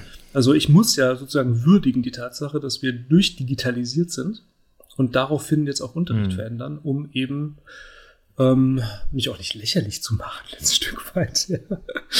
Krass. Ja, spannend. Bei sowas denke ich mir dann immer, okay, soll man jetzt ähm, KI als gegeben ansehen? Und ähm, ist das dann jetzt fester Bestandteil unseres Lebens und wir machen jetzt eben nicht mehr solche Aufgaben wie Goethes Faust in fünf Sätzen zusammenfassen, weil das kann ja ähm, die KI für uns machen. Oder sollte man das trotzdem tun, weil naja, es ist halt trotzdem ein technisches Hilfsmittel. Also ich meine, selbst wenn man eine Kettensäge hat, ist es trotzdem nicht schlecht, mit einer Säge ohne Motor umgehen zu können. Weißt du, wie ich meine? Hm, klar. Also ähm, mein Lieblingsbeispiel da ist der Taschenrechner. Als der Taschenrechner aufkam, hat man ähnliche Diskussionen gehabt. Ja? Aber nur durch die Tatsache, dass es einen Taschenrechner gibt, hat ja, muss, mussten ja trotzdem alle noch rechnen lernen. Das heißt, du kannst den Taschenrechner ja nur bedienen wenn du rechnen kannst. Du kannst das Ergebnis ja auch nur interpretieren, wenn du eine Vorstellung von Zahlen, und Operationen, ihren Zusammenhängen hast.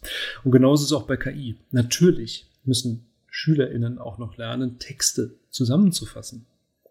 Nur die Frage ist, sollen sie das zu Hause machen? Oder in der Schule?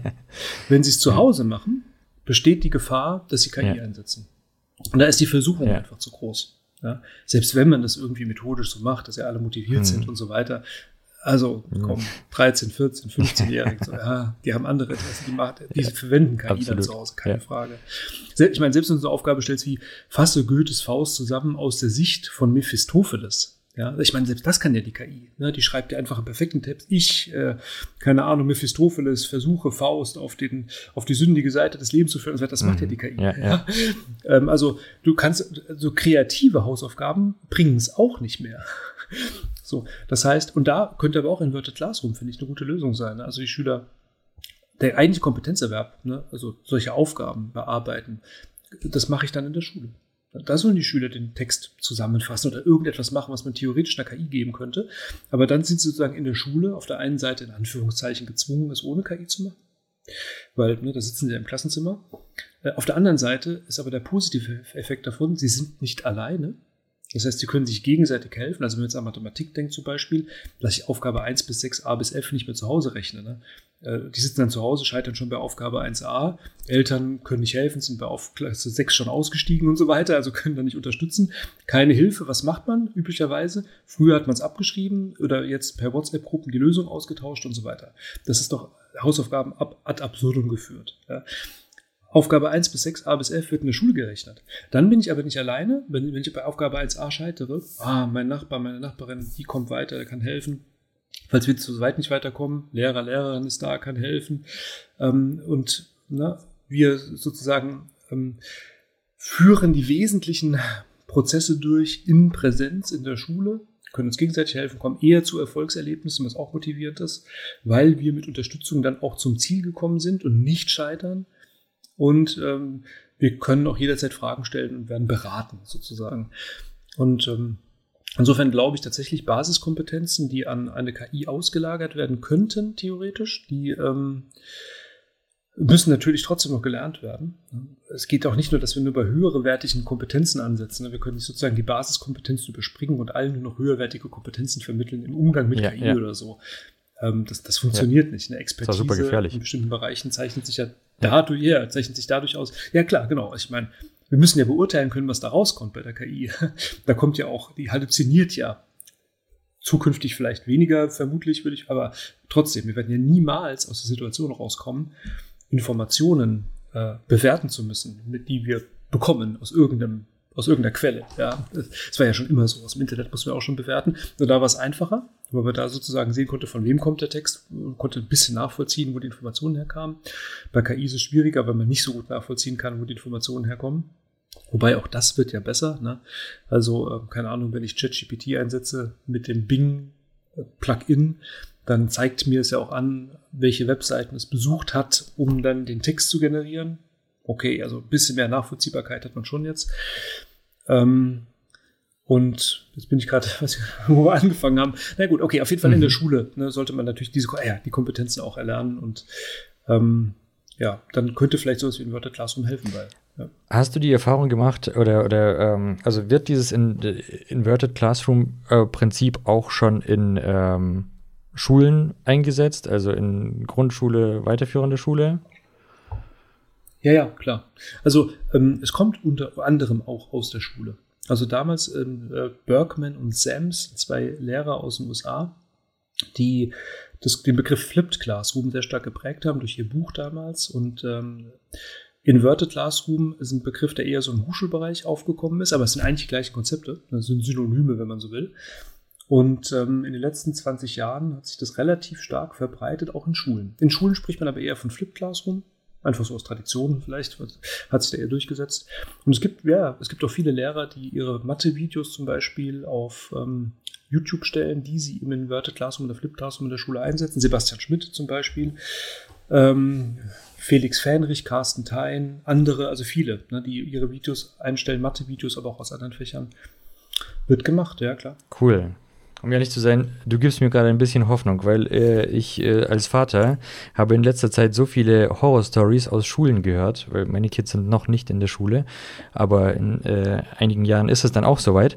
Und ähm, ich habe schon so viele Horror-Stories gehört über alles Mögliche, mittlerweile Cybermobbing und diese ganzen ähm, WhatsApp-Gruppen und Polizeieinsätze an Schulen, weil wieder irgendetwas gepostet oder geschrieben wurde, Morddrohungen, dies, das ich hatte da gar keinen Bock mehr drauf. Ich habe mich dann noch an meine Zeit erinnert in der mhm. Schule. Ähm, da gab es auch ein paar Dinge, die ich meinen Kindern nicht unbedingt gerne zutrauen wollen würde. Ähm, ja, das ist jetzt gerade, gibt jetzt gerade wieder ein bisschen mehr Hoffnung. Das, ich meine, das ist natürlich, das ist die Kehrseite der Digitalisierung, muss man ganz klar sagen. Also in, äh, in Klassenchats und so weiter passiert alles Mögliche. Und da muss man wirklich aufpassen. Ja? Also ähm, da hilft äh, eigentlich nur, glaube ich, stark Aufklärung mit den eigenen Kindern und eng zusammenarbeiten mit den Kindern. Immer wieder offen darüber sprechen. Ähm, immer mal wieder gemeinsam ins Handy schauen, habe ich neulich von einer äh, Polizistin gelernt, die sich auch mit, den, äh, mit dem Bereich beschäftigt. Also immer mal wieder sozusagen mit dem Kind zusammen hinsetzen und sagen, lass uns mal in dein Handy schauen, was passiert denn da so? ja.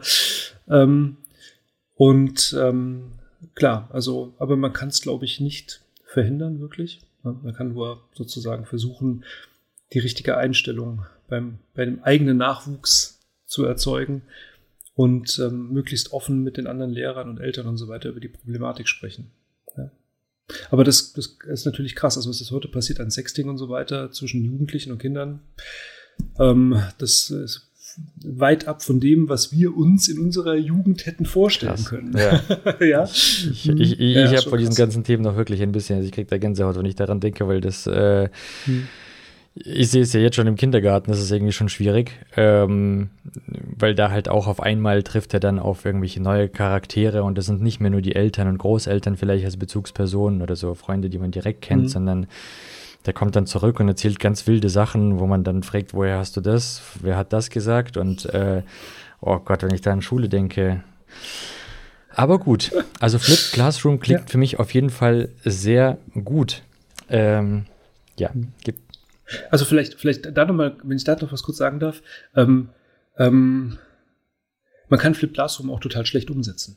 Also es ist jetzt nicht eine Methode, wo man sagt, ah, wenn du das machst, dann ist Unterricht super oder so, sondern es ist äh, mindestens genauso schwierig, guten Unterricht im Inverted Classroom oder Flip Classroom zu machen, wie im traditionellen Unterricht oder so.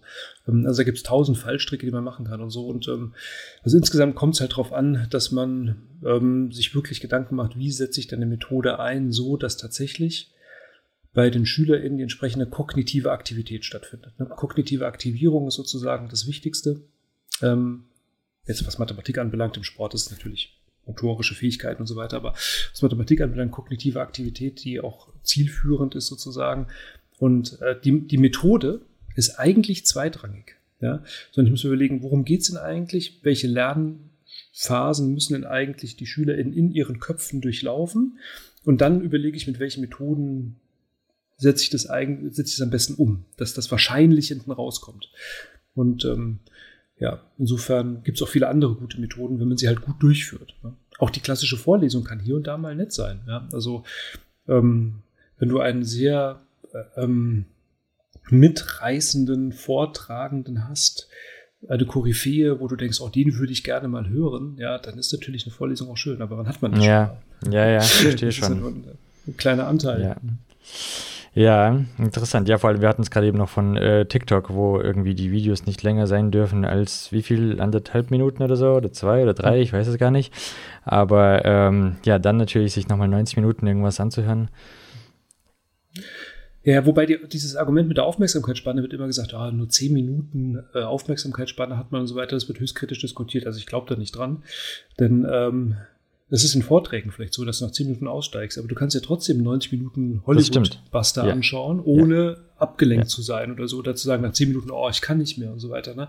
Es hängt doch vom Vortrag ab, von dem, was geboten wird, wie meine Aufmerksamkeit aufrechterhalte und nicht, ähm, nicht von der prinzipiell beschränkten Aufmerksamkeitsspanne, die man so hat als Ja. Mensch. Nee, nee. Also es ist schon eher die Beschäftig der Gegenstand, mit dem ich mich Kennst beschäftige. du, ja, und die Motivation. ja, so. ja, ja, stimmt.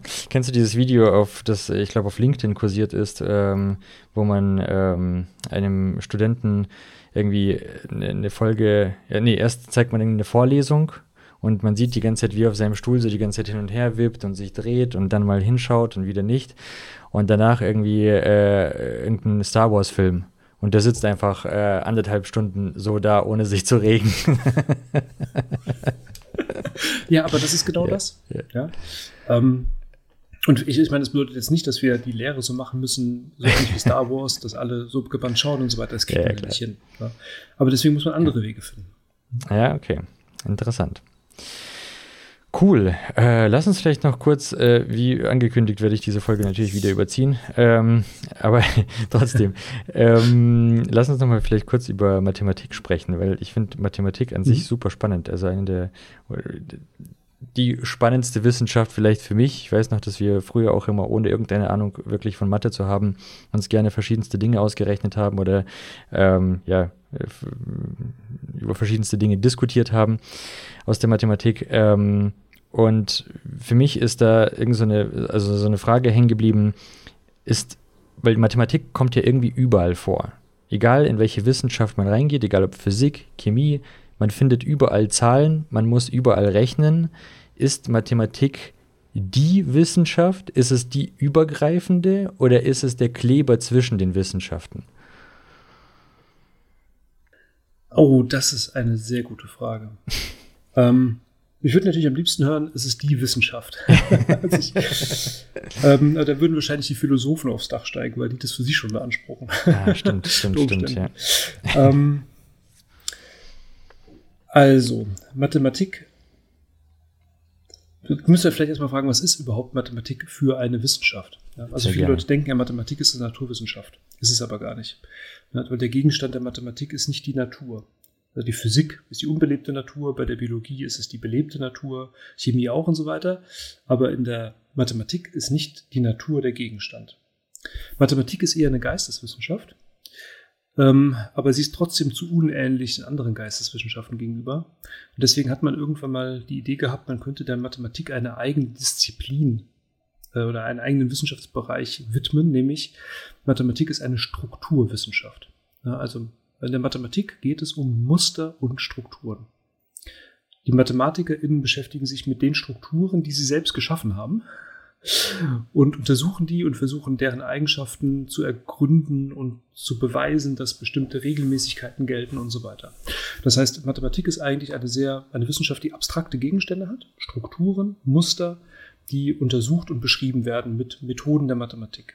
So, und jetzt ist aber der, der Vorteil sozusagen, oder das machen sie jetzt nicht nur einfach so aus Spaß an der Freude, Mathematiker schon, ja, aber letzten Endes ist natürlich so, dass diese Strukturen auch in der Welt vorkommen. Und jetzt ist es so, dass wenn ich jetzt zum Beispiel Physiker bin oder Chemikerin oder Biologin oder so und mich mit Gegenständen in der Natur befasse, die gewisse Regelmäßigkeiten aufweisen, gewisse Gesetzmäßigkeiten, die Mathematik die Disziplin ist, die mir das Handwerkszeug liefert, um diese Strukturen beschreiben zu können und untersuchen zu können. Das heißt, eigentlich ist Mathematik, würde ich sagen, ich wäre viel bescheidener. Ja, also es ist nicht die Wissenschaft über allen so.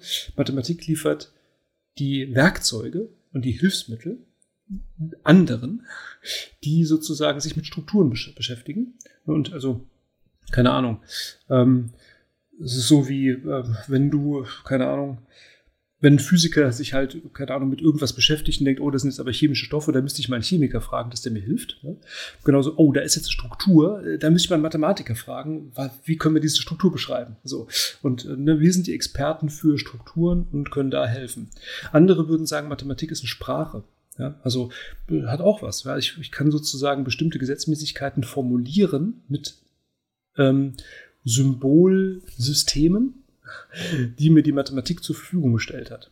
Mhm. Und ähm, ja, insofern Sprache und Hilfsmittel finde ich gut. Und natürlich Wissenschaft von den Strukturen. Und es ist natürlich so, nicht alle, ähm, nicht alle Strukturen, mit denen sich die Mathematik beschäftigt, bei weitem nicht alle haben auch tatsächlich eine Anwendung, ne? Mhm. sondern keine Ahnung. Also Zahlentheorie zum Beispiel. Ja? Zahlentheorie war jahrhundertelang etwas, was man nur gemacht hat, aus Spaß an der Freude. Wofür braucht man schon Primzahlen?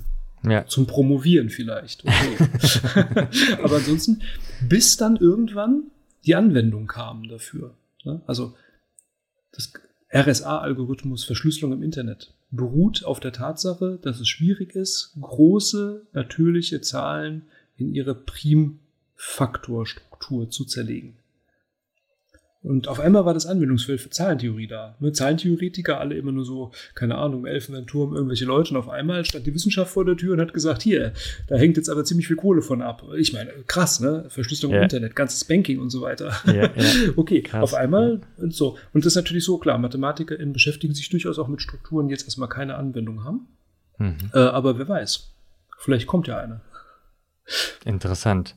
Ja, äh, da hatte ich auch noch eine Frage. Was, was ist der Unterschied zwischen der angewandten Mathematik und theoretischer Mathematik? Ich glaube, das wird ja auch immer relativ streng getrennt, oder? Es gibt ja Leute, die einfach sich in völlig, äh, in Anführungszeichen, nutzloser, ist jetzt nicht so negativ gemeint, wie ich es gerade gesagt habe, aber in, in der Theorie äh, vertiefen und irgendwelche ähm, ja, äh, Jahrhundertprobleme lösen, die aber äh, letzten Endes niemandem helfen. Und dann gibt es ja die angewandte Mathematik, die hm. tatsächlich irgendwo in der Welt stattfindet. Ja, sowas wie Finanzmathematik zum Beispiel. Ne? Also, mhm. genau, klar. Ähm, naja, was der Unterschied, also der Unterschied ist vielleicht, dass die einen halt noch keine Anwendung haben mhm. und die anderen schon. So, genau. Und also das eine ähm, ist wirklich Forschung und das andere ist tatsächlich, findet ah, irgendeine Art ich würde auch sagen, auch, in der angewandten Mathematik wird geforscht. Ne? Ich, da mhm. kenne ich mich jetzt aber ehrlich gesagt nicht so gut aus. Dafür bin ich zu okay. sehr Didaktiker und zu wenig Mathematiker. Da ne? muss ich ein bisschen mhm. zurücktreten. Aber ähm, natürlich wird, ähm, also wir können auch mal in die Informatik gehen als Vergleich, ne? weil das ist ähnlich. Es gibt die theoretische Informatik, die beschäftigt sich mit Komplexität von Algorithmen und so weiter, wo man sagt, okay, die Algorithmen haben vielleicht überhaupt gar keinen Anwendungsfall oder so, wäre denkbar. Ne? Ähm, und auf der anderen Seite gibt es die angewandte Informatik, also grafische Datenverarbeitung zum Beispiel. Ähm, und da würde man jetzt sagen, natürlich forschen auch diejenigen, die in der angewandten Informatik tätig sind, um eben Algorithmen zu optimieren, die, keine Ahnung, 3D-Settings darstellen und so weiter. Ähm, also ich, ich würde sagen, der Unterschied jetzt bei zwischen Anwendung und Theorie, Theorie ist der einzige Unterschied ist, dass es halt für den einen Anwendungsfälle gibt und für den anderen nicht. Aber trotzdem wird in allen Gebieten geforscht und neue Erkenntnisse gewonnen und so weiter. Und ähm, vielleicht geht man dann eher in die, vielleicht sind dann eher in, der, in den theoretischen Bereichen Menschen beschäftigt, die, denen die Anwendung egal ist, die also kein, oder keine Anwendung brauchen, um sich für etwas zu begeistern. Ne? Die also sich auch mit Dingen beschäftigen können, für die sie keinen direkten Nutzen sehen in der Welt. Einfach aus intellektueller Neugier. Und ähm, diejenigen, die angewandte Mathematik, angewandte Informatik betreiben und darin lernen und forschen, die sind halt diejenigen vielleicht, die, denen es wichtig ist, dass das, was sie tun, tatsächlich auch eine Anwendung hat in der realen Welt. So. Mhm. Okay, interessant. Ja, ich habe auch schon äh, von äh, ich gucke mir auch gerne verschiedene äh, Videos von Mathematikern an und habe des Öfteren auch schon gehört, dass da von der Ästhetik der Mathematik gesprochen wird, wegen der man das macht und dass es, wie schön diese Lösung dann ist oder wie schön man das hier auflösen kann oder wie. Natürlich. Aber in der Informatik ist es ähnlich. Es gibt schönen Code und das nicht stimmt. schönen Code. So, ja, aber das und, verstehe ich. Ähm, die Frage ist, genau, wenn du einen Beweis siehst und so, ah, das ja. ist aber ein schöner Beweis. Ja? Mhm. Also der, der, wo du denkst so, ah, toll. ja, das ist schon was Schönes, klar, klar. Und ähm, ja, aber aus der Informatik kenne ich es auch. Ne? Also wenn du denkst, oh, dieser, dieser, das ist aber noch kürzer oder so, ne? das hast du tatsächlich in fünf Zeilen hingekriegt und nicht in sieben. ne? Das ist schon, ist echt befriedigend. Ja. ja, das stimmt. Wobei da neigt man dann sehr schnell zum Ninja-Code, den kein Mensch mehr versteht, außer man selbst. Und äh, da gibt es dann ja. beim Pull-Request immer auf die Finger, dass man es doch bitte der, so aufdröseln soll. Der Perl-Programmierer, der sagt, ich habe es in einer Zeile hingekriegt. ja, okay, alles klar. genau, genau. Ja. Ähm, ja, ich hatte mir hier als, Stich für, als Stichpunkte noch äh, Ästhetik der Mathematik, die ich gerade eben angesprochen habe, und die Mystik der Mathematik noch mhm. aufgeschrieben. Weil du hattest jetzt gerade kurz gesagt, in der äh, Mathematik äh, befassen, also die, die äh, Mathematiker und Mathematikerinnen befassen sich äh, mit ähm, einem System, das sie selbst geschaffen haben. Und da, ähm, also Mathematik kommt ja ganz viel in, keine Ahnung, es gibt ja mystische Zahlen, es gibt äh, Kabbalah, es gibt, äh, keine Ahnung, in der Geometrie ja auch ganz viel Dreiecke, Pyramiden und sonst irgendwas, ja. Ähm, aber woher kommt denn eigentlich Mathematik? Also hat man sich das System wirklich selbst geschaffen? Also kommt es aus der Natur und wir haben es übersetzt? Oder ist es tatsächlich ein vom Menschen geschaffenes System? Ähm, das ist jetzt natürlich ein bisschen eine philosophisch, hm. äh, philosophische Frage. Ich wollte bloß deine Ansicht darauf ähm, äh, hören. Und ja. zudem habe ich auch noch oft gehört von Mathematikern, dass man sagt, du hast auch gerade gesagt, dass Mathematik eher eine Geisteswissenschaft ist.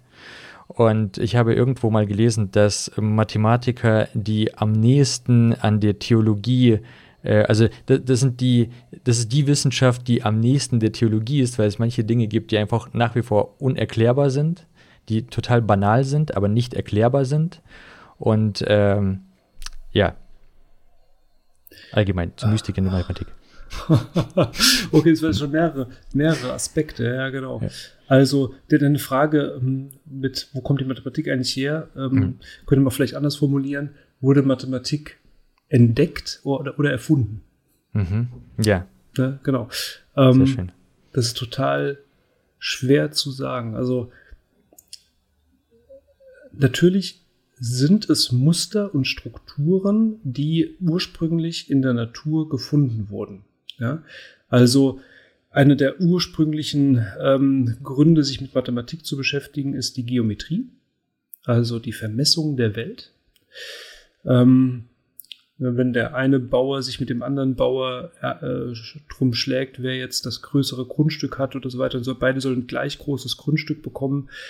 Äh, wie macht man das denn? Und dann haben sie angefangen, keine Ahnung, sich vielleicht mit Schrittlänge zu messen und so weiter, die Grundstückgrenzen. Und aber je nach Schrittlänge ist halt der eine mehr, der andere weniger und so. Also hängt von der Schrittlänge ab.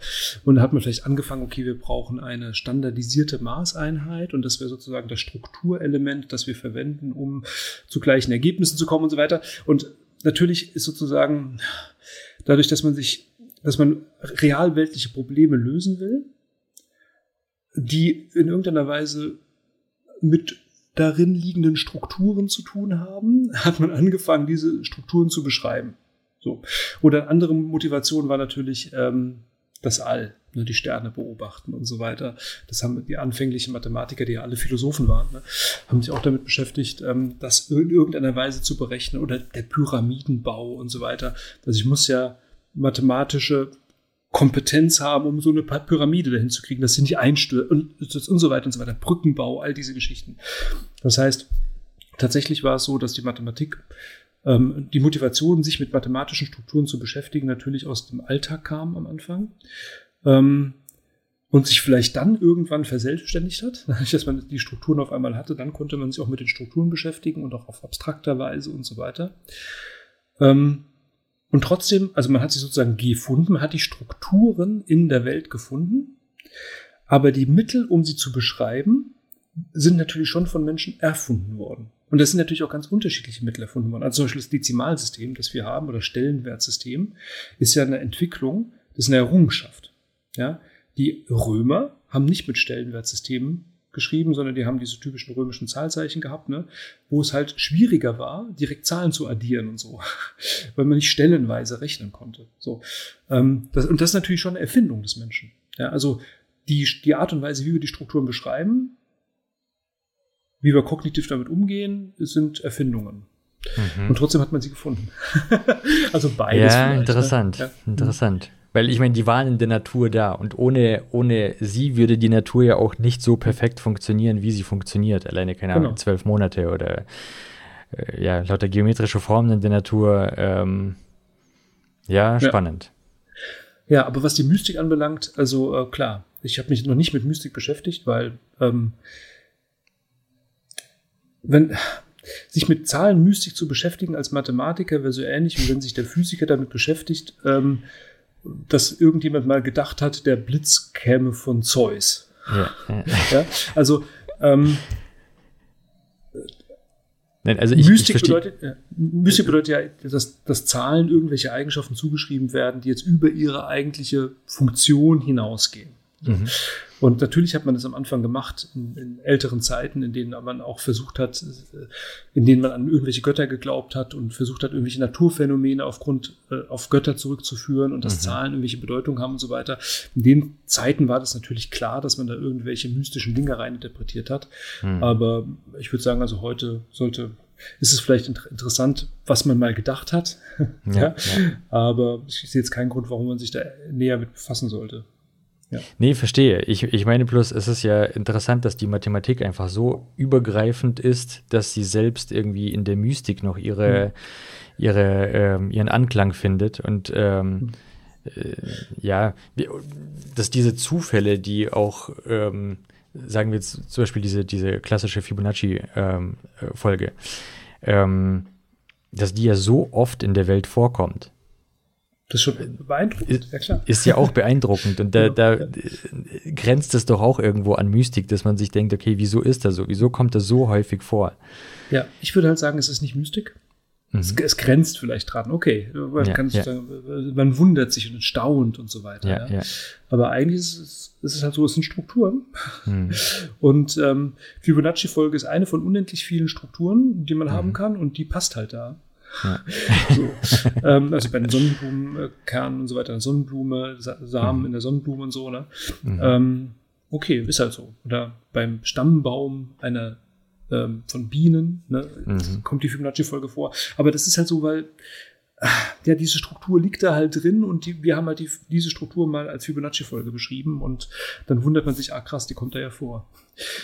Aber es ist natürlich schon so. Also die Mathematik kann einen natürlich auch schon an gedankliche Grenzen bringen. Also insbesondere, wenn es um die Unendlichkeit geht. Und du hast gerade Mhm. sozusagen vorhin gesagt, die Mathematik berührt die Religionswissenschaften und so weiter, Theologie Mhm, vielleicht. mhm.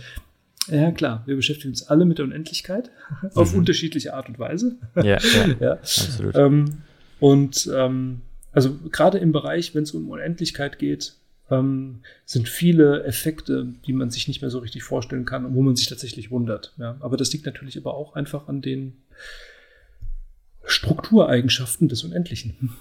Hm.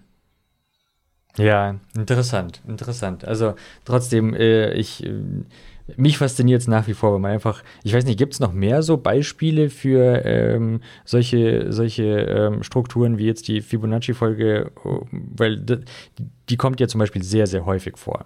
Ja. Und es ist, es ist halt ein sehr großer Zufall, dass sie so häufig vorkommt. Ähm, äh, gibt es da noch andere? Von, äh, ist, ist das jetzt vielleicht die, die bekannteste einfach und deswegen redet man immer von der oder ist es tatsächlich die, die am häufigsten auftritt? Ähm, also, das kann ich schwer beurteilen, was wirklich die häufigste ist. Das sind halt jetzt Strukturen, die ähm, jetzt interessant sind. Also Fibonacci-Folge ähm, kommt häufiger vor, stimmt schon, klar. Ähm, kurz mal nachdenken.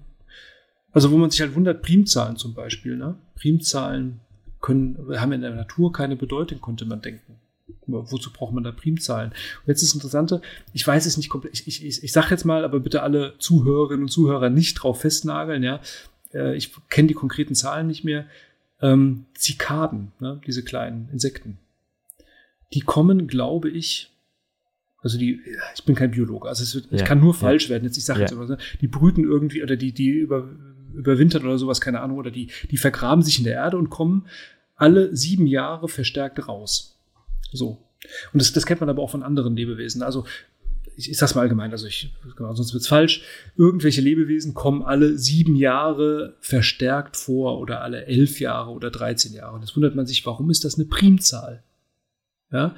Und die Idee dahinter ist, Es gibt Rhythmen in der Natur und die Lebewesen kommen dann halt alle sieben Jahre oder alle elf oder alle 13 Jahre raus. Aber auch die Fressfeinde.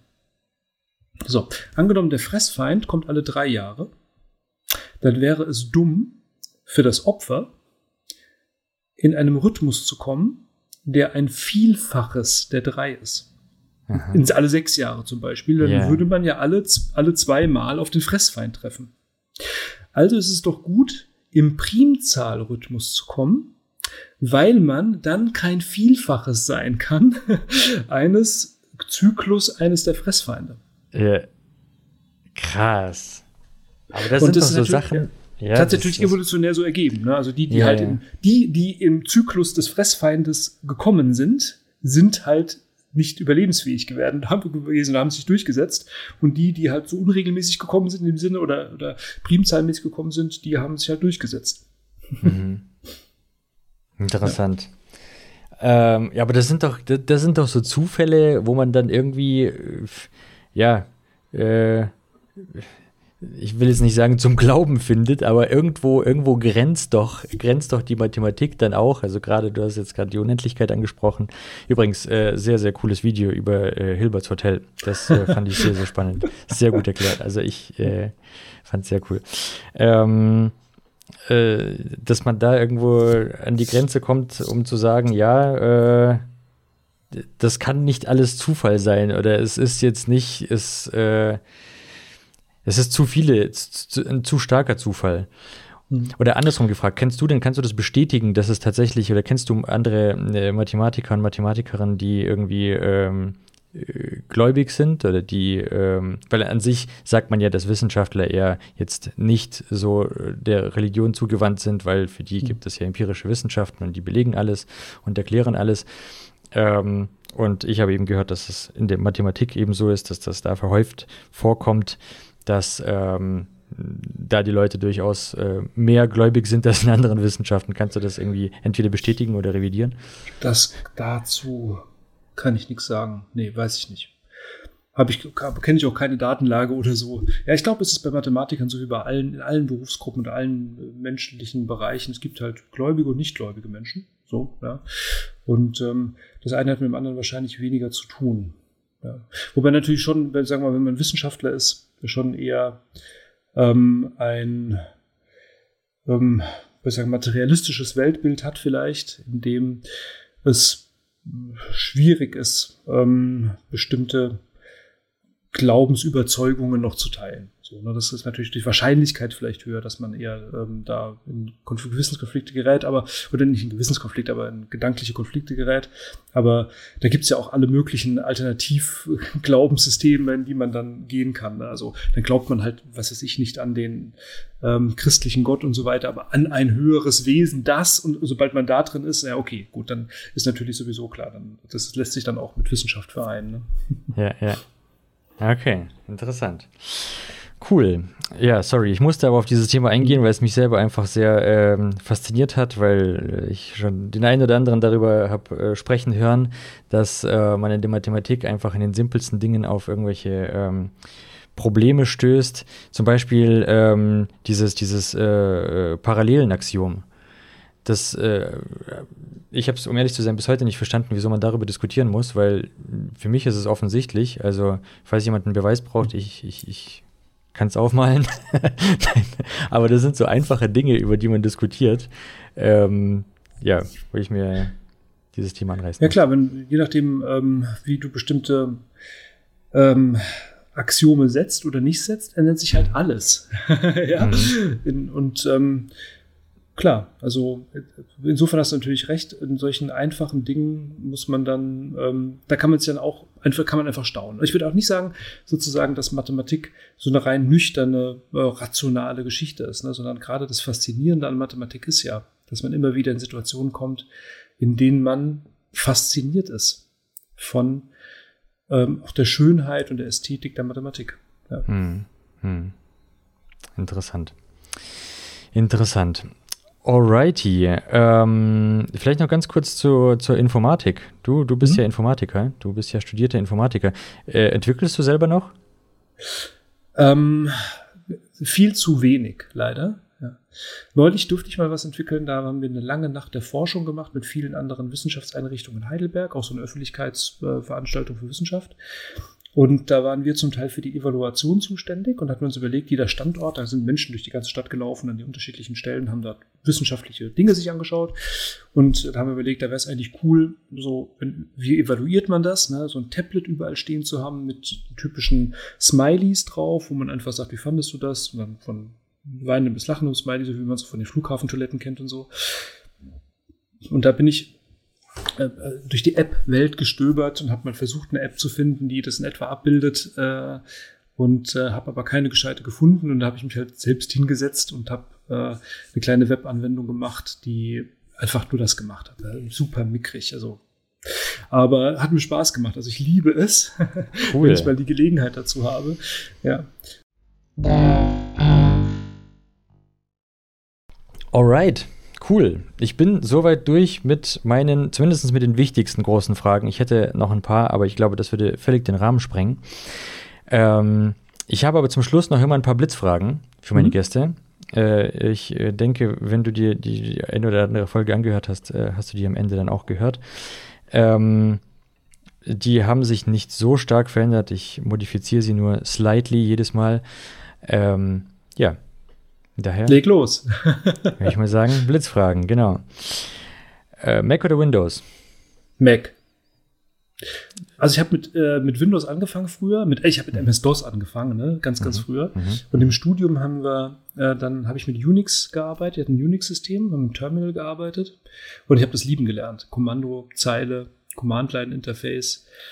Und dann später bin ich wieder zu Windows zurückgewechselt, habe mich aber nicht so richtig wohl gefühlt bis ich irgendwann mal gerafft hat, hab, was, was viele ja nicht wissen, dass ähm, der Mac ja ein also Mac OS zur Linux Unix Betriebssystemfamilie gehört und ähm, man da sozusagen auch die Möglichkeit hat, im Terminal zu arbeiten. Und ähm, ich bin Kommandozeilennutzer, also ich benutze den Mac, aber übers Terminal. Ja, also ich habe ja sämtliche Programme, habe ich mir Shortcuts gemacht und so weiter und arbeite im Command-Line-Interface. Und ähm, für mich ist der, aber ich genieße natürlich auch sozusagen die ähm, Benutzerfreundlichkeit des der grafischen Benutzungsoberfläche des Macs.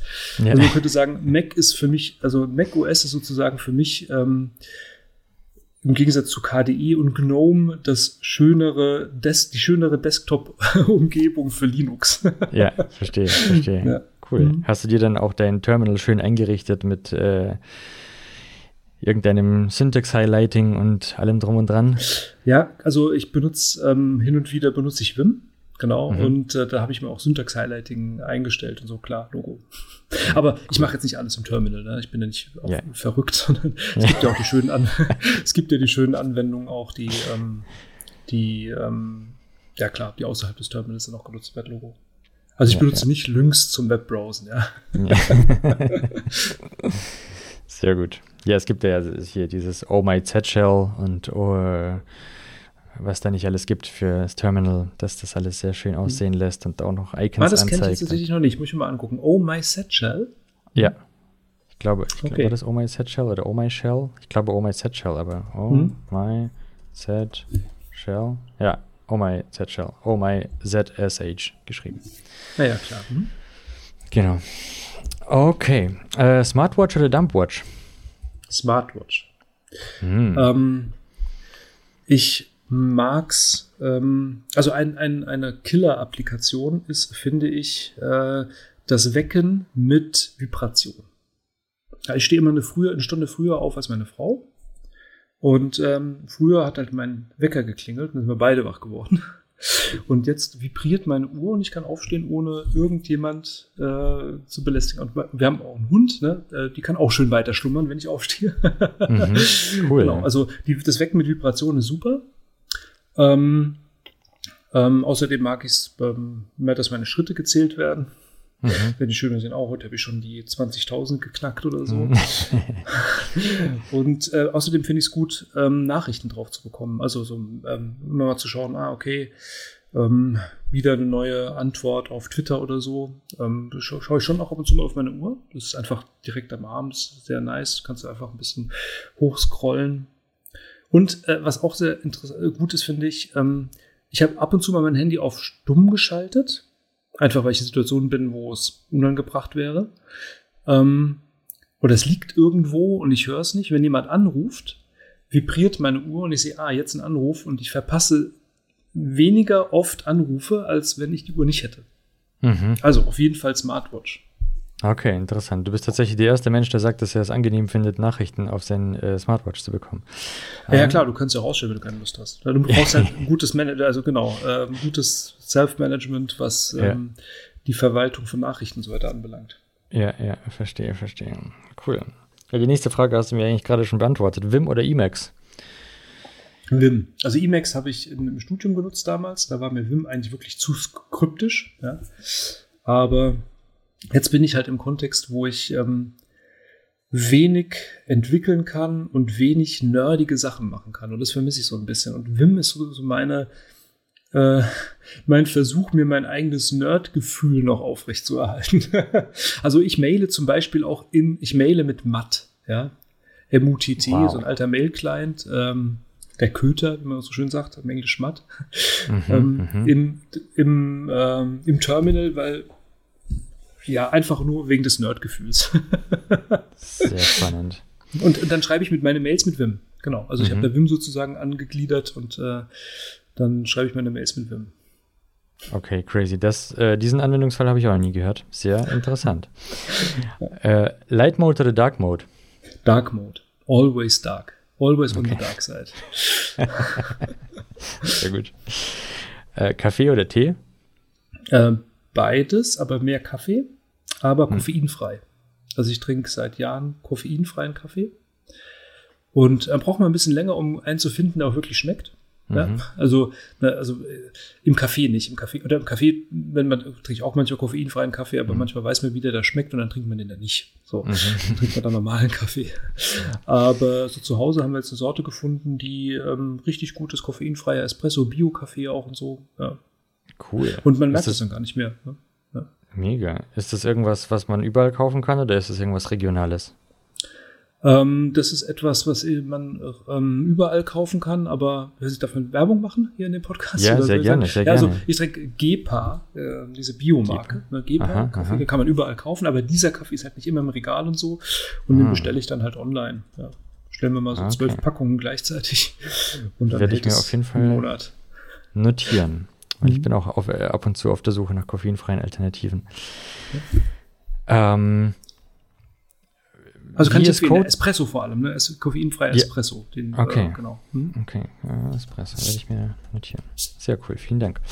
Ähm, zu den IDEs, du hast ja schon gesagt, du benutzt eigentlich Vim, aber falls du mal eine GUI nutzt, nutzt du da VS Code oder IntelliJ? Ähm, ich habe mit beiden noch nicht gearbeitet. Okay. Ich würde aber, glaube ich, zu VS Code tendieren. Einfach weil ich da gehört habe, dass es so viele Plugin-Möglichkeiten gibt und so weiter. Ja, ja, Ähm, ja, cool. Alright. Äh, Firefox oder Chrome? Firefox. Also ich habe Yes. beide installiert natürlich, aber ähm, benutze im Wesentlichen Firefox. Wahrscheinlich, weil ich aus Tradition ähm, Mozilla verbunden, mich Mozilla verbunden fühle. Also früher Jawohl. im Studium haben wir halt den, wie hieß es noch, Netscape Navigator. Mhm. Ja, bei ja, Netscape Communicator gehabt und ja klar, daraus hat sich irgendwann dann mal Firefox entwickelt. Ja. ja. Cool, schön. Äh, Desktop oder Laptop? Laptop. Ich arbeite, also ich habe alles, also ich habe alles in meinem Laptop drin, äh, digitalisiert, komplett. Ich kann mich sozusagen mit meinem Laptop überall hinsetzen, wo ich will und ähm, habe auch keinen separaten Monitor hier. Habe auch keine extra, also manche haben ja dann Docking Station mit Maus und Tastatur. Ähm, habe ich nicht, weil ich, ähm, ich bin Tastatur-Freak, also Tastaturkürzel-Freak. Ich mach, was geht mit Tastaturkürzeln? Und wenn ich dann mal die Laptop-Tastatur habe und mal die normale Tastatur, das funktioniert nicht. Ja. Man muss dann ständig irgendwelche andere, andere Fingerabstände Ja, und so weiter. ja, das ja. wird mich wahnsinnig machen. Und genauso Maus brauche ich nicht. Ich ähm, versuche alles Mögliche mit Tastatur zu machen, mit meinem Trackpad. Äh, mit, nicht meinem Trackpad, meinem, wie heißt das? Ähm, Touchbereich hier unten auf dem Mac. Touchpad, ja. Mhm. Touchpad, Touchpad, genau. Ähm, und ähm, insofern brauche ich nichts weiter außer meinen Laptop. Und manchmal ein Stromkabel. Cool. Hin und wieder ganz hilfreich. Cool. Ja, du hattest ja auch vor kurzem darüber geschrieben, dass du dein äh, Büro quasi verlassen hast oder. Äh, ja, verschenkt. Hat eine Kollegin, die es gebraucht ja. hat. Ich war mildtätige cool. Gabe, mein Büro. Ja. genau. Na ja, klar, ich kann mir kann ja überall, ich brauche kein Büro. Ich habe keine Bücher mehr und so. Alles digitalisiert. Äh, wozu braucht man ein Büro? Ne? Ich setze mich einfach Stark. irgendwo hin. Ja. ja, interessant. Cool. Äh, ja, ein, eine gute Überleitung zu der nächsten Frage. Homeoffice oder On-Site? Ja, kommt drauf an. Ähm, also Dinge, die ich alleine machen kann, mache ich sehr gerne im Homeoffice. Besprechungen mache ich auch sehr gerne im Homeoffice. Also ich mag Zoom-Konferenzen. Ich finde es doof, irgendwo hinzufahren für eine Konferenz oder ein Meeting oder so. Kannst einfach super online machen. Lehre allerdings, also Vorlesungen, Seminare mit Studierenden, das ist schon on-site besser, muss man sagen, in vielen Bereichen. Es gibt natürlich auch Online-Kurse, kann man auch mal machen. Aber gerade in Mathematik und Informatik finde ich den Präsenzkurs oftmals besser. Cool. Ähm, früher Vogel oder Nachteule? Ähm, oh. Beides komisch. also ich habe kein Problem damit, um 6 Uhr aufzustehen mal. Ja, 7 Uhr Wecker zu stellen, kann ich stehe jeden Tag eigentlich so um 7 Uhr auf. Habe damit kein Problem, würde aber gerne länger schlafen. Ist man dann Eule oder früher Vogel? Weiß ich nicht. Wie lange bist du denn wach? Ähm, auch immer so halb zwölf. Ja, verstehe. Also ich könnte auch, ich habe früher habe ich auch bis 2 Uhr, 3, bis 2, 3 nachts Uhr gecodet mhm. oder so während dem Studium. Mhm. Das ist auch kein Problem. Ich kann also auch um 9 mhm. morgens aufstehen und bis 3 Uhr arbeiten. Das ist ja. kein Problem. Ja, Aber verstehe. Ähm, ja. Also ich würde sagen, weil ich habe mich nicht festgelegt, welcher Vogel ich bin. Irgendwo in der Mitte, ja. Ja. Sehr gut. Vielleicht Rotkehlchen oder. Ja. nee, Rotkehlchen sind relativ früh wach, glaube ich. Ja. ja, stimmt. Ähm, Notizblock oder Handy? Handy. Also ich habe äh, verwendet als Notizbuch. Also die Frage ist, was für Notizen um welche Notizen geht's? Also alles das, was ich so machen muss, To-Do-Listen und so weiter, habe ich im mhm. Handy. Dann nutze ich mhm. Google Notes und da mache ich, notiere ich mir auch so Sachen, die ich mir kurzzeitig merken muss. Und so längerfristige Notizen, also wenn ich zum Beispiel in einem wissenschaftlichen Vortrag sitze und den ich interessant mhm. finde, wo ich mir ein bisschen was notiere, dann hacke ich das gleich in den Computer rein. Ne? Hm. Also da habe ich dann kein Notizbuch oder so. Interessant. Ähm, du hast doch auch ähm, über kognitives Lernen ähm, äh, oder dazu studiert. Mhm. Ähm, ist das denn tatsächlich, ich äh, erzähle das hier fast in jedem Podcast und frage mich jetzt selber, ob das stimmt, ähm, dass man, während man etwas mit der Hand aufschreibt, also wenn man diese Verbindung von Hand zu Gehirn, dieses Aufschreiben, dass man sich dadurch Dinge besser merkt? Ähm, habe ich mich nicht mit beschäftigt. Es gibt wohl Forschung dazu, ja, die ich wahrgenommen habe am Rande, äh, die genauso argumentiert. Ich kann es nicht mit Gewissheit sagen jetzt, da bin ich ein bisschen vorsichtig, weil ich mich damit nicht beschäftigt habe. Äh, kann ich mir gut vorstellen, ich kann mir gut vorstellen, dass wenn man sozusagen ähm, langsam schreibt äh, und den Prozess des Entwickelns der Schrift sozusagen auch äh, die Inhalte kognitiv tiefer verarbeitet. ist durchaus denkbar, ja. Wie gesagt, Forschungslage kenne ich nicht. Ähm, aber bei den Notizen und so weiter, die ich jetzt mache, geht es jetzt gar nicht so sehr darum, dass ich, hm, dass ich jetzt den Eindruck habe, ich müsste das jetzt lernen oder so. Mhm, mh. Sondern äh, ich weiß ja, wo ich es aufgeschrieben habe, kann ich ja später nachgucken, brauche ich ja nicht behalten. Verstehe, verstehe. ähm, ja. Und also, aber das, das Argument, das du gerade bringst, wird oftmals auch gegen Digitalisierung äh, irgendwie von Unterlagen oder so angebracht. Also lass die Leute bitte nicht digital mitschreiben, sondern mit, mit Hand auf dem Papier würde ich sagen, ja gut, lass sie halt digital mitschreiben auf dem Tablet mit Stift. Ne? Also das wäre das Gleiche. Du kannst ja auch. Das, da, da dürfte es dann keinen Unterschied geben. Aus kognitiver ja. Sicht würde ich sagen, wenn das du mit Stift auf dem Tablet schreibst. Ja, ja, ja. ja. Außer das Feeling fehlt natürlich. Aber ich will es jetzt auch nicht verteufeln, um Gottes Willen. Ich habe einfach nur kein Tablet mhm. und kein Stift. Das, äh, ja. Ich wollte es bloß äh, mal äh, nachhaken, ob du dazu vielleicht irgendwie mehr Insights hast als ich, weil bei mir ist das auch nur so ein Hörensagen, von dem ich hier ja. spreche. Nee, nicht wirklich. Aber ich finde es halt praktisch, die, Dinge digital weiter bearbeiten zu können, weiter benutzen zu können. Also ja, alles klar. erstmal in die, ins Digitale zu bringen, finde ich schon vorteilhaft. Ja. Ja, absolut. Ähm, Smartphone, Fluch oder Segen? Und zwar das, ich, ich muss dazu noch immer, ich sage dazu noch immer, ich rede wirklich vom Smartphone, nicht vom, nicht vom Internet. Ja, okay. Mhm. Äh, Segen. Ähm, kann überall Fotos machen. Aber versuch mal mit einem Fotoapparat zu telefonieren. Ja. Okay, verstehe. also ich finde äh, einfach die Multifunktionalität dieses Geräts ist schon äh, sehr hilfreich in vielen Situationen im Alltag.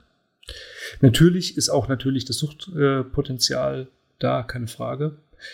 Ähm, muss halt versuchen, sich irgendwie selbst im Griff zu haben. Das, also das klingt jetzt so, als hätte ich mich selbst im Griff. Das ist überhaupt nicht der Fall. ich äh, suchte auch irgendwie Instagram durch und so weiter, klar. Äh, aber jetzt nicht übermäßig, also ähm, alles okay. Ähm, insofern würde ich sagen, eher Segen. Okay. Cool. Ja, da gibt es ja auch noch äh, andere Aspekte, wie dass man einfach zum gläsernen Menschen wird, weil man ja die ganze Zeit sich selbst trackt und Daten Ja, und so und weiter es und hat so aber auch fort. Vorteile, weil man eben, Absolut. keine Ahnung, in vier Wochen auch nochmal nachschauen kann, wo genau man vor vier Wochen zu dem und dem Zeitpunkt war. Habe ich schon mal tatsächlich gebraucht, weil ich mal von der Polizei vernommen worden bin. Ah, ja. So, wo Okay. waren sie denn vor vier Wochen so? Und Ja. dann habe ich tatsächlich damals in meinen Google-Track reingeschaut, weil ich es nicht mehr Ja. wusste und konnte also zeigen, wo ich war. Und das war also alles vollkommen unkritisch. So. Aber ja, Ah, okay. super. Alles, ja, hm. Ja, interessant. Okay. Und äh, last but not least, äh, Tageslichtprojektor. Veraltet oder immer noch nützlich? insgesamt veraltet. Ja, also würde ich sagen, braucht man nicht mehr unbedingt, braucht man nicht mehr. Fertig. Ähm, es, gab es gibt noch so ein paar schöne Anwendungen. Also jedes Medium hat seine Vorteile, auch der Tageslichtprojektor in der Mathematik beispielsweise. Jetzt ganz kurz sagen darf, äh, du hast ähm, zum Beispiel im Bereich der Konkurrenzabbildung, also der Deckabbildung, ne? wenn du Achsenspiegelungen machst, kannst du sehr schön am Overhead-Projektor darstellen, was passiert, wenn du die ebene Achsen spiegelst, indem du einfach eine Folie nimmst, auf der was draufgemalt ist und die Folie rumdrehst. So, also rein physisch sieht man das dann. Ne? Aber das ist einer der wenigen Anwendungsfälle, wo ich sagen würde, Tageslichtprojektor hat einen Vorteil, aber dann nimmst du halt heute so eine, äh, wie heißt es, Dokumentenkamera oder so, hast den gleichen Effekt. Also ähm, nicht mehr Tageslichtprojektoren kaufen, liebe Schulen und Hochschulen, ja, sondern lieber Dokumentenkameras. Das ist schon das gleiche in Grün, nur halt digital. Ne? Ja, verstehe. Okay, hätte mich jetzt bloß mal interessiert, auch mal aus deiner Sicht zu hören, weil das ist ja auch so ein äh, heißes Meme im Internet immer wieder. der Nein, wir haben überall noch Tageslichtprojektor. Tageslichtprojektoren stehen an der Hochschule. Ne? Und, Ja. ja. ja, aber ich benutze es eigentlich nur noch, um die Jacke aufzuhängen im Winter. Und es stört eigentlich, es stört, steht nur rum, steht wirklich dumm rum. Ja. Sehr cool. Ja, ein äh, sehr äh, spitzfindiger Kollege von mir, weil ist schon Jahre her, hat mal äh, dann aus seinem Monitor die TFT-Platte ausgebaut und hat sie quasi auf den Tageslichtprojektor gelegt und hatte damit dann einen Beamer, einen sehr kostengünstigen Beamer. Der hat einfach so einen alten Beamer aus irgendeiner äh, Schule, äh, die, die den abgeschrieben haben, irgendwie geholt und dann einfach aus einem kaputten TFT-Monitor, die früher hatten die ja noch so eine extra Beleuchtung im Hintergrund, äh, rausgebaut und hat sie einfach da draufgelegt. Ich erinnere mich aber in der Schule damals hatten wir auch keinen Beamer. Also ich habe Informatikunterricht in der Schule gehabt in den 90ern. Ne? Da hatten wir auch keinen Beamer, da gab es so Teile. Also sie hatten, es gab so Teile, weiß gar nicht, was das, was das, das waren so ähm, sowas ähnlich wie du gerade beschreibst, Mhm. die man auf den Beamer gelegt hat. Ah ja, Und dann wurde es sozusagen an die Wand projiziert, ja. Cool. Nee, der, das war Marke Eigenbau auf jeden Fall. Mhm. Das weiß ich noch. Alrighty, das war's auch schon. Vielen Dank. Das war Professor Dr. Christian Spannagel. Danke dir, dass du da warst. Ähm, Viel- ich hätte noch ganz viele andere Fragen, aber Zeit ist unhöflich. Ja, vielen Dank, hat mir auch total Spaß gemacht. Schade, dass es schon vorbei ist. ja, ja, vielleicht gibt es ja noch irgendwann eine zweite Folge. Ja, gerne. Cool. Okay.